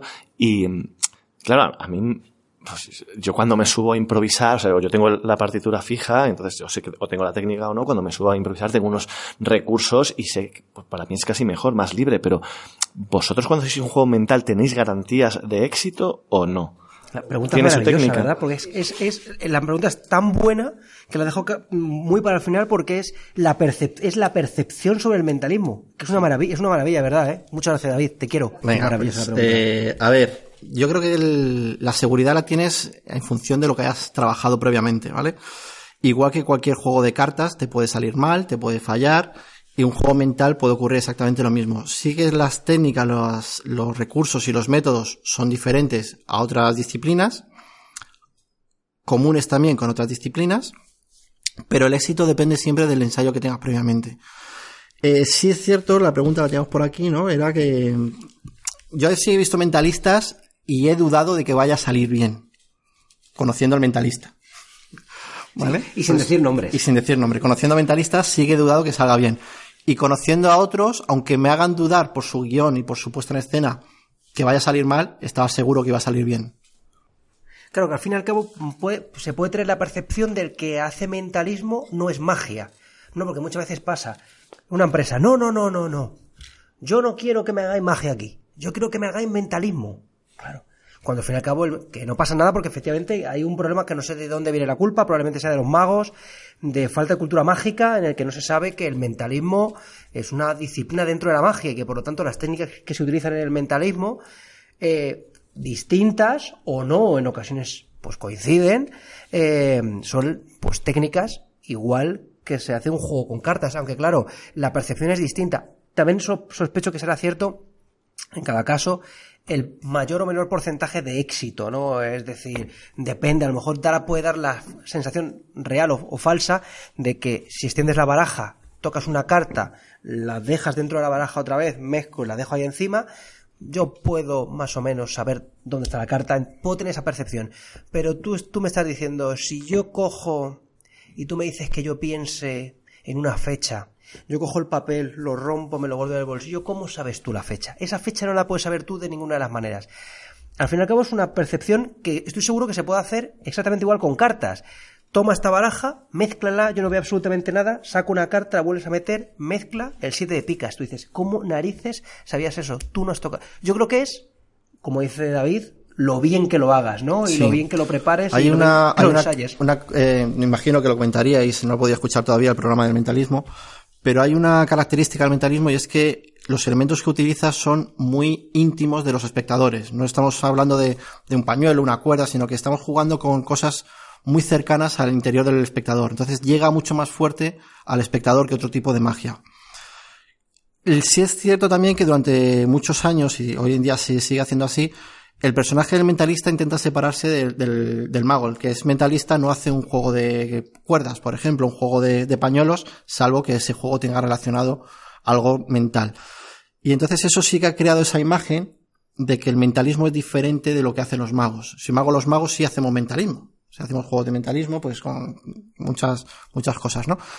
Y yo creo que va un poco por esa línea, el hecho de que la gente lo, lo confunda. En cuanto a probabilidad de fallo, realmente el mentalismo es lo mismo que cualquier otra disciplina de magia, ¿no? O sea, ahí reduces esa probabilidad de fallo con el trabajo y el ensayo, pero siempre, siempre está ahí. De hecho, el, el fallo se ensaya también, muchas veces. Se ensaya la, la salida al fallo, ¿no? Hay una, hay una, una corriente dentro de algunos mentalistas que dicen que en el mentalismo se puede fallar y hay otros que dicen que no, que no se debe fallar porque el público paga por lo que aciertes. ¿no? Muy interesante esto. ¿eh? Eso es muy interesante. Yo soy partidario de que ahí hay una malinterpretación de muchas veces cuando leemos en los libros, el mentalista puede fallar. No, el mentalista si falla, no pasa nada porque se da como creíble. Eso es un- una ventaja que tiene el mentalismo frente a eso desde mi punto de vista. ¿no? Incluso que está que incluso a, a propósito, que está bien, está Claro. incrustado que en está la metido en la estructura dramática y demás, ¿no? A mí me pasó, por ejemplo, hace muchos años, hace muchísimos, haciendo una rutina de adivinación de cartas, fallé dos, eh, error mío, fallé dos, y adiviné el resto, ¿no? Y entonces vino uno de los espectadores y dijo, oye, qué bien que has fallado aposta para darle esa intensidad al juego dramático y tal. Le dije, sí, sí, sí, bueno, es cosa de guion y demás, ¿no? Pero es eso, que eh, si el mentalista falla, sí que tiene un, un rasgo ahí, un rango de, de credibilidad, ¿no? O que se acerque incluso, Se ¿no? acerca, o se acerca y demás. Que si no es, si tú has pensado en la palabra cuerda, yo me acerco y te digo, tú estás pensando en soga. Ay, no, era cuerda. Pero tú dices, joe. Claro, la mente del espectador era, si lo sabía, ¿por qué no lo dice, no? Muy bonito eso. acercarnos lo más posible para que jugar con la ambigüedad. Y esa ambigüedad es la que crea al final la sensación de que el mago, o el mentalista en este caso, tiene capacidades especiales. Vamos a seguir- vamos ya a ir terminando porque yo sé que, que ahora que esta hora invita a la cerveza, invita a la cerveza, eh, que no es que yo vaya a invitar a la cerveza, sino que la hora invita a la cerveza. Eh, y voy, voy a terminar, vamos a terminar, salvo que tengáis alguna pregunta, no sé si hay alguna pregunta que tengáis más. Había una pregunta muy buena que tenía Agus. eh, sobre una dicotomía eh, dentro Agus, de la magia. no Agus- sé. Agus se sorprende. Agus vuelve a sacar el, Dice, sacar el móvil dice, como ¿en diciendo, serio era buena mi pregunta? Me recuerda David una buenísima que hay por aquí, es verdad. Imagino que debe ser la, la tercera. Es muy simple. ¿La magia es una ilusión o es un engaño? Ángel. Yo creo que es. ah, Di, di, di, di. No, ah, di, di tú y después digo Si yo. va- pero, o sea, vamos a hacer una cosa. Si va a ser muy bueno lo que vas a decir, Lo va, a ser, va, va a ser poético. Tiene que ser va, a buenísimo. ser, va a ser poético. Espérate, pues espera una cosa, que termine y, te- y cerramos la pregunta con eso tan poético. Ensáyatelo. Yo personalmente pienso que es, que es ilusión. Pienso que en la magia no hay engaño. Y me explico. O sea, lo decía Juan Tamariz, creo, ¿no? Que cuando el espectador va a un espectáculo de magia sabiendo que va a ser engañado, porque lo sabe, y el mago es consciente que el espectador lo sabe, el engaño deja de existir. Porque tú vas con, sabiendo que vas a ser engañado. Voy a un espectáculo, voy, pago porque me engañen. Entonces desaparece el engaño. Hay como un pacto no escrito entre el mago y el espectador y, y ya no hay engaño. No sé si, si Yo- me he explicado. o- Yo te quiero responder a esa pregunta de la siguiente manera. Es una cosa poética. ¿Podemos poner, ¿Podríamos poner No, no, música aquí? bueno, Eh, no, no, ahora no, pero vale. podemos, en edición puede haber música aquí. No, está sonando ahora mismo, ¿no lo escuchas? Qué maravilloso. Haciendo uso de mi prosa, hago referencia a Clara de Campoamor, a la que no pude ligarme básicamente porque está muerta. Pero eh, te respondo con lo siguiente. En este mundo traidor, nada es verdad ni mentira. Todo es según del- el color del cristal con el que se mira. Un aplauso para Diego Muñoz. Qué bonito. Entre esto y lo de desaparecer, cambiar, transformar, Diego es un poeta. Que es un poeta, es un poeta. Es que pa- pa- parece que no, o sea, pa- engaño, parece que soy aquí, pero luego tengo, tengo mi trasfondo, luego yo so- soy un hombre que llora luego. Bueno, también has, has tenido que buscar en Google, ¿eh? No, no, no, no, lo, te- lo- lo tengo, lo tenía apuntado en notas. Es que, es que en mis notas. Doy, doy fe, doy fe. Estaba mirando. Eh, estaba mirando en notas, de verdad. Es que me, me apunto estas cositas. Ahora, ahora- yo se lo estropeo a Diego, ya verás tú. Yo, yo me sé otro de estos, otro chascarrillo de esto, no sé si lo sabéis. En, en este mundo, señor, de cagar nadie se escapa. Caga el rico, caga el pobre, caga el rey y caga el papa. Qué bonito, muy bonito, muy bonito esto. Y muy relacionado con la magia también. Sí, sí, ¿eh? ¿a que sí? Por todo se agradece, se agradece esto, profesor Balnadú. Eh, Ahora, lo que no sabía yo es que esto era de cara al campo amor, lo que ha dicho Diego. fíjate, qué Diego cosa, tampoco ¿eh? lo sabía. Sí. Pero que lo tengo apuntado en notas. El mía- el- la mía no sé de cuál es, la verdad. Mía no. ¿De Quevedo? ¿Sí? No, no sé. No sé, no sé. Bueno, voy a invitar que sí, sí que seguro que habrá algún programa de Quevedo, de cualquier maravilla de Madrid, si lo queréis escuchar. Podemos que hacer- tenéis pod- podcastizo, voy a hacer un pequeño spam aquí Ay, ay, ay, maravilloso. ay, muy bien, muy bien. El podcast de Madrid, donde ¿cuántos programas lleváis? Pues estamos por el 93, me parece. 93. ¿Habrá alguna fiesta en el 100? En el 100 vamos a hacer un especial que ya lo anunciaremos en su momento en un sitio muy, muy interesante de Madrid, no muy conocido, y al cual, por supuesto, estáis todos invitados Oye, a no, venir. no- ¿no está coincidiendo con los 10 años? ¿No es ir juntos en la fiesta? Como cuando tienes Eh, dos cumpleaños y dices, ¿celebramos juntos? Pues no sé Claro. si llega, ¿eh? Porque todavía nos queda, hasta el 100 nos quedan todavía 6 o así. Yo me espero hasta diciembre, no más. Claro, no puedes no hasta el 31. Yo creo igual, igual, no, yo creo que para diciembre sí coincide. Oye, qué bonito sería. Sería precioso. Bueno, eh, que claro, la pregunta era muy buena, ¿eh? La de ilusión o engaño, claro, porque decía Juan Tamarit también, decía que lo único que sea mentira sea la trampa, ¿no? El resto, que tal vez, precioso eso. Bueno, em, teníamos aquí una pregunta que me señalaba muy buena eh, David y que le hacía Asun, no sé si se va a acordar, estaba relacionada con el humor. ¿Te suena Asun? ¿O enviaste la pregunta embriagada de poder eh, con, la- con el WhatsApp en la mano? Bueno, no entraremos en ese detalle de última hora, pero si va sobre humor, dado que no me, no me acuerdo de la pregunta, solo quería decirle a Diego que si quiere casarse conmigo. Un aplauso. Me ha pillado, me ha. Madre mía. Me ha pillado desprevenido porque estaba, estaba, como llevo las redes, tengo que estar eh, al mismo tiempo del podcast, tengo que estar, y no me esperaba esto. Diego ahora mismo se Eh, está desuscribiendo de Tinder, ahora- oro que tenía Tinder Gold y lo está quitando ahora mismo. Ya. Sí, ya lo- Ah, bu- bueno, así ahora vamos a ir a tomar cervezas, no os preocupéis. ¿Puedes responder, por favor? Eh, la pregunta era. Diego, no te lo preguntaré más. ¿Quieres casarte conmigo? Por supuesto. ¡Ole! Espera Sí, una señor, respuesta hombre. no mágica. Lo Queda- que, queda lo que, reflejado. Lo que uno impro- imposibles, improbables, que, que, que no separe el hombre. Bueno, eh, no, la, la, pregun- la pregunta, que te lo voy a decir yo, Asum, era eh, si la magia y la comedia deben, deben ir unidas como un deber. Un deber. No. No deben, pero, pero pueden. No, pero pueden. Hay que diferenciar entre mago y cómico. Yo creo que es lo primero que hay que hacer, ¿no? Yo creo que la magia se define por ser imposible y fascinante. Pensaba que es decir imposible e improbable. Bueno, en algunos casos también improbable. Se te hubiera quedado, Imposible y fascinante. Y también entretenida. Y entonces el término clave aquí es en entretenimiento. Para hacer algo entretenido no tiene por qué ser divertido, no tiene por qué ser cómico. Y, por ejemplo, si leemos una novela policíaca puede ser muy entretenida, estaremos enganchados a la novela y no ser graciosa, no tener come- comedia. Lo mismo pasa con el cine. Yo siempre pongo el mismo ejemplo, la lista de Schindler. Un peliculón, súper entretenida, pero no es cómica. No hace falta, ¿no? Hacer comedia. Entonces, sí es cierto que en magia se utiliza la comedia, se utiliza bastante como recurso para relajar la tensión que, genera el espectador. El espectador que no está viendo algo que es imposible, que es imposible, que es imposible, le genera una tensión al final, una tensión dramática que hay que relajarla. Se puede también romper el hielo con el humor antes de empezar un juego de magia. Entonces, yo creo que sí que se puede utilizar como recurso, igual que se puede utilizar la música, se puede utilizar el, el baile, magos que bailan, que cantan incluso. Todo eso son herramientas que el mago combina.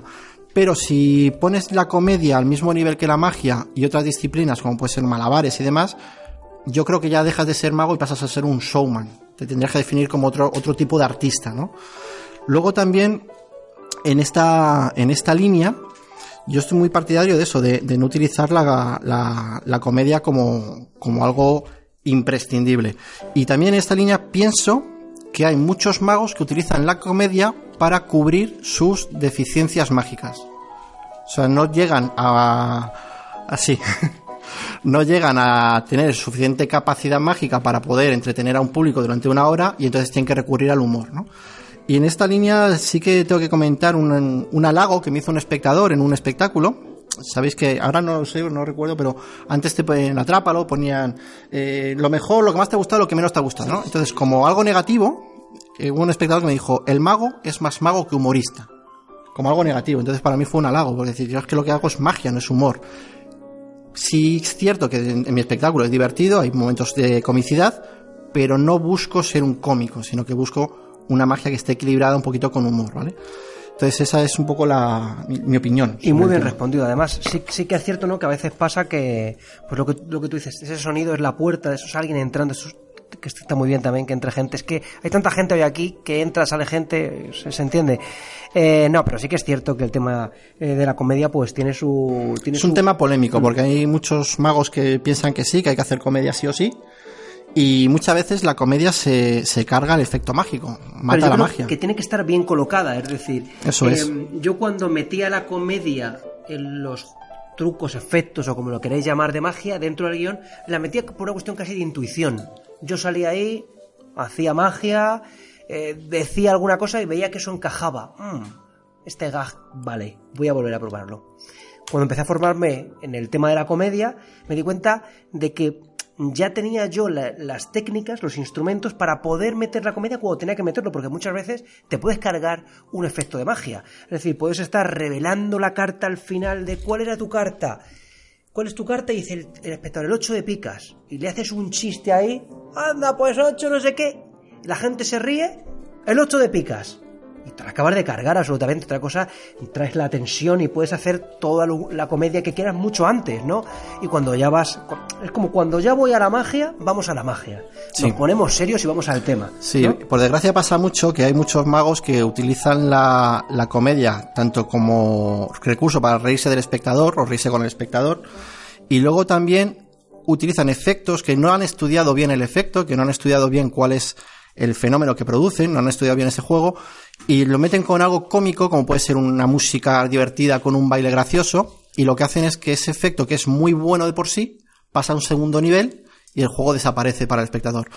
Eh, Yo esos magos que cuando leemos una crítica o, o salen del espectáculo y dices, ¿qué? ¿Qué te ha parecido el mago? Y dice, muy divertido, me lo he pasado muy bien, me he reído mucho.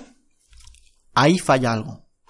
Ahí falla algo. A mí me gustaría más que mis espectadores cuando salgan digan, increíble, no tengo ni idea cómo lo he hecho, he flipado, he alucinado, es una pasada y además me he divertido y me he entretenido.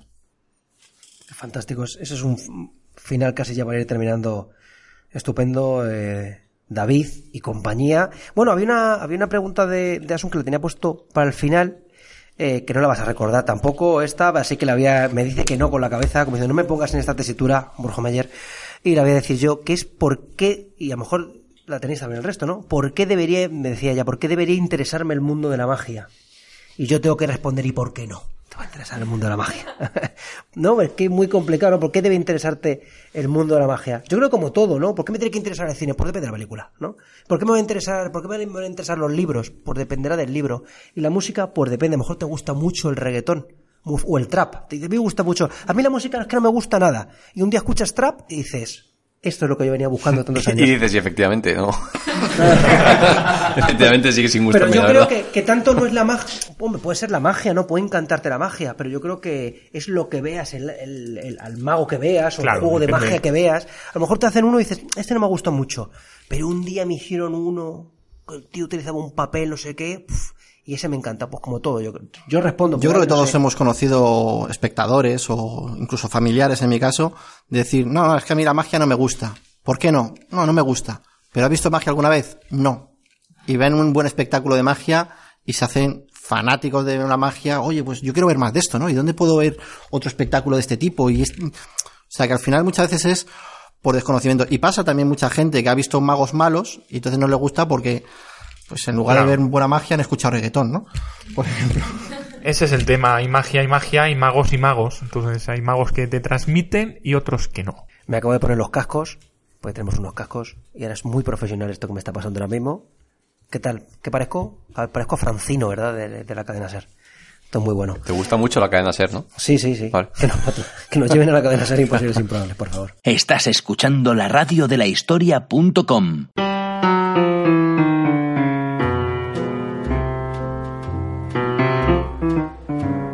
Hola, ¿qué tal? Soy Borjo Meyer y os invito a que escuchéis el spin-off de Podcastizo, Imposibles Improbables, un podcast de magia para personas normales. Si te gusta, si te interesa, entra en www.imposiblesimprobables.com y te aseguramos que no te vamos a dejar indiferente. Adiós.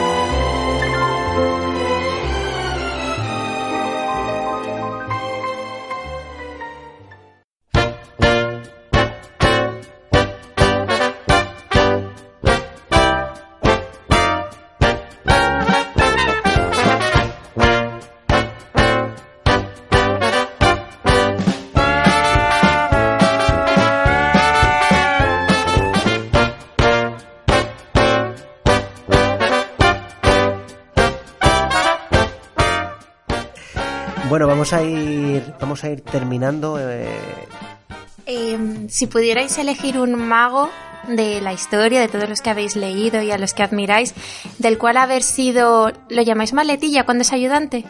Antiguamente se llamaba Sí, Maletilla. del que haber sido maletilla, ¿cuál habríais elegido? ¿Cuál, cuál querríais? Buenísima esa pregunta, ¿eh? Yo, Harry Houdini, para que me enseñase marketing. Porque el tío era un, un experto en marketing en su época. David. Difícil. Es difícil, ¿no? Imaginando, uno. imaginando que no hubiese ningún inconveniente con los idiomas y demás, ¿vale? Ya puestos a imaginar, quizás Fred Caps. Fred Caps, yo os invito a buscar vídeos de Fred Caps en YouTube. Es el, ha sido el mejor mago, yo creo, de la historia de la magia, eh, con diferencia.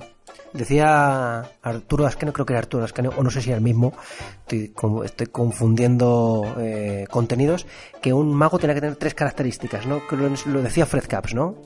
Que era sonrisa, no sé, Corazón. corazón y manos. Y manos. No que tuviera, que, que tuviera eso en su cuerpo, que eso lo damos por hecho, sino en un sentido más metafórico, ¿no? Hostia, yo no lo sé, a mí... Es que es muy, comple- muy complicado, ¿eh? No sé, Pepe Carro me hubiera gustado. Nunca lo llegué a conocer y me hubiera gustado seguir ahí por el Llantiola, Pepe Carroll por las mesas, ver después el espectáculo que hacía de, de salón y luego el espectáculo de magia de cerca, estar sentadito ahí, desprecintándole las barajas, señor Carroll, ahí tiene usted su baraja. Hubiera, hubiera- hubiera sido maravilloso. ¿Y Diego? Eh, yo creo que como Ángel, eh, Harry Houdini. Y, y también em, no, no me hubiese importado de quizá de, de un payaso de circo. Que no, no, no, no mago, pero, pero también la vida del circo me, me interesa. Tú, la pregunta, tú las preguntas respóndelas como quieras. No, he respondido primero Harry Houdini y luego ya eh, una, una segunda. Y para es, es como el para saber más. Y ahí lo lanzo. Eh, La, pregu- la pregunta era, ¿qué mago hubiera sido maletilla? Y dice, pues sí, a mí la última de Matrix no me gustó nada. A mí tampoco. Bueno, pues ahora, ahora sí vamos a ir, vamos a ir terminando, de verdad. Eh, muchas gracias a todos los que habéis estado hoy aquí, aquí con nosotros, opinando. Eh, ha sido de verdad. Muchas gracias porque habéis pensado las preguntas, habéis venido hasta aquí. Eh, no sé si habéis venido hasta aquí por preguntar y por aprender, que estoy seguro que sí, o por luego tomarnos unas cervezas al lado de estrellas, que eso pues también es muy... Y que si queréis aprender, podéis venir a la academia a aprender magia. Sí, vamos a, vamos a contar eso, vamos a contar, vamos a hacer ese Claro, vamos a hablar eh, la tienda Magos Artesanos que está en la calle Tutor 40 y Seis. 46, eh, muy cerquita de Metro Argüelles, y aquí dan clases y cursos que ahora mismo os van a... Somos tienda y como casi todas las tiendas especializadas en magia, pues tienen su parte de, mm, de formaciones. Entonces tenemos también academia y cursos maravillosos de iniciación para, para vosotros. Iniciación y perfeccionamiento también para magos que ya saben un poquito, que quieren perfeccionar ciertas técnicas o ciertos tipos de juegos, pues también tenemos talleres y, y cursos. Y una biblioteca fantástica que tenemos aquí. Una biblioteca fantástica. Estupenda. Bueno, pues de verdad que ha sido, ha sido estupendo. Voy despidiendo. Muchísimas gracias, Ángel Torres, por cedernos este espacio estupendo que es Magos Artesanos, por dejarnos este espacio, por darnos agua de beber también, que se agradece muchísimo, y por darnos tu conocimiento y tu, tu experiencia durante este décimo episodio. Gracias a vosotros, ha sido un verdadero placer y un honor recibiros aquí en el décimo programa. Muchas gracias. Y muchas gracias también, David, por todo tu conocimiento, por esa, por esa biografía tan, tan, creo casi un, un trabalenguas que ha hecho, Sí. que ha hecho, que ha hecho Diego, pero Se bueno. ha complicado, se ha complicado. Es, es- es muy bonito, ¿no? Porque vosotros habéis escuchado toda esa bio extensa de, de David. Y ha durado más de lo que dura en, luego. No, no, pero que, que ha sido muy bonito porque es Parece que... que he hecho más cosas de las que he hecho. No, pero es verdad, ¿no? Porque se escuchó la bio y luego escuchabas hablar a David y decías, es que claro, es que, ¿cómo sabe este tipo de, de- de- Se nota, ¿no? Se nota. La bio hace honor. Muchas ese gracias. señor. Muchas gracias, David, de verdad, ¿eh? A vosotros. Y bueno, y muchas gracias a todos vosotros los que habéis venido aquí a Imposibles Improbables. Con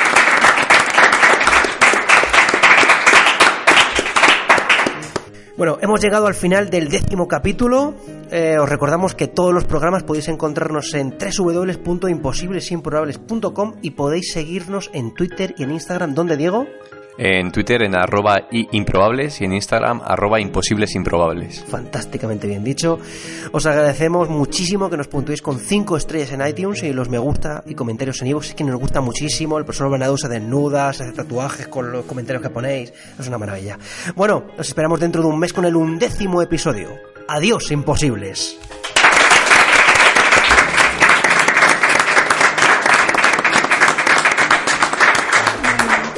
Muchas gracias, chicos, de verdad.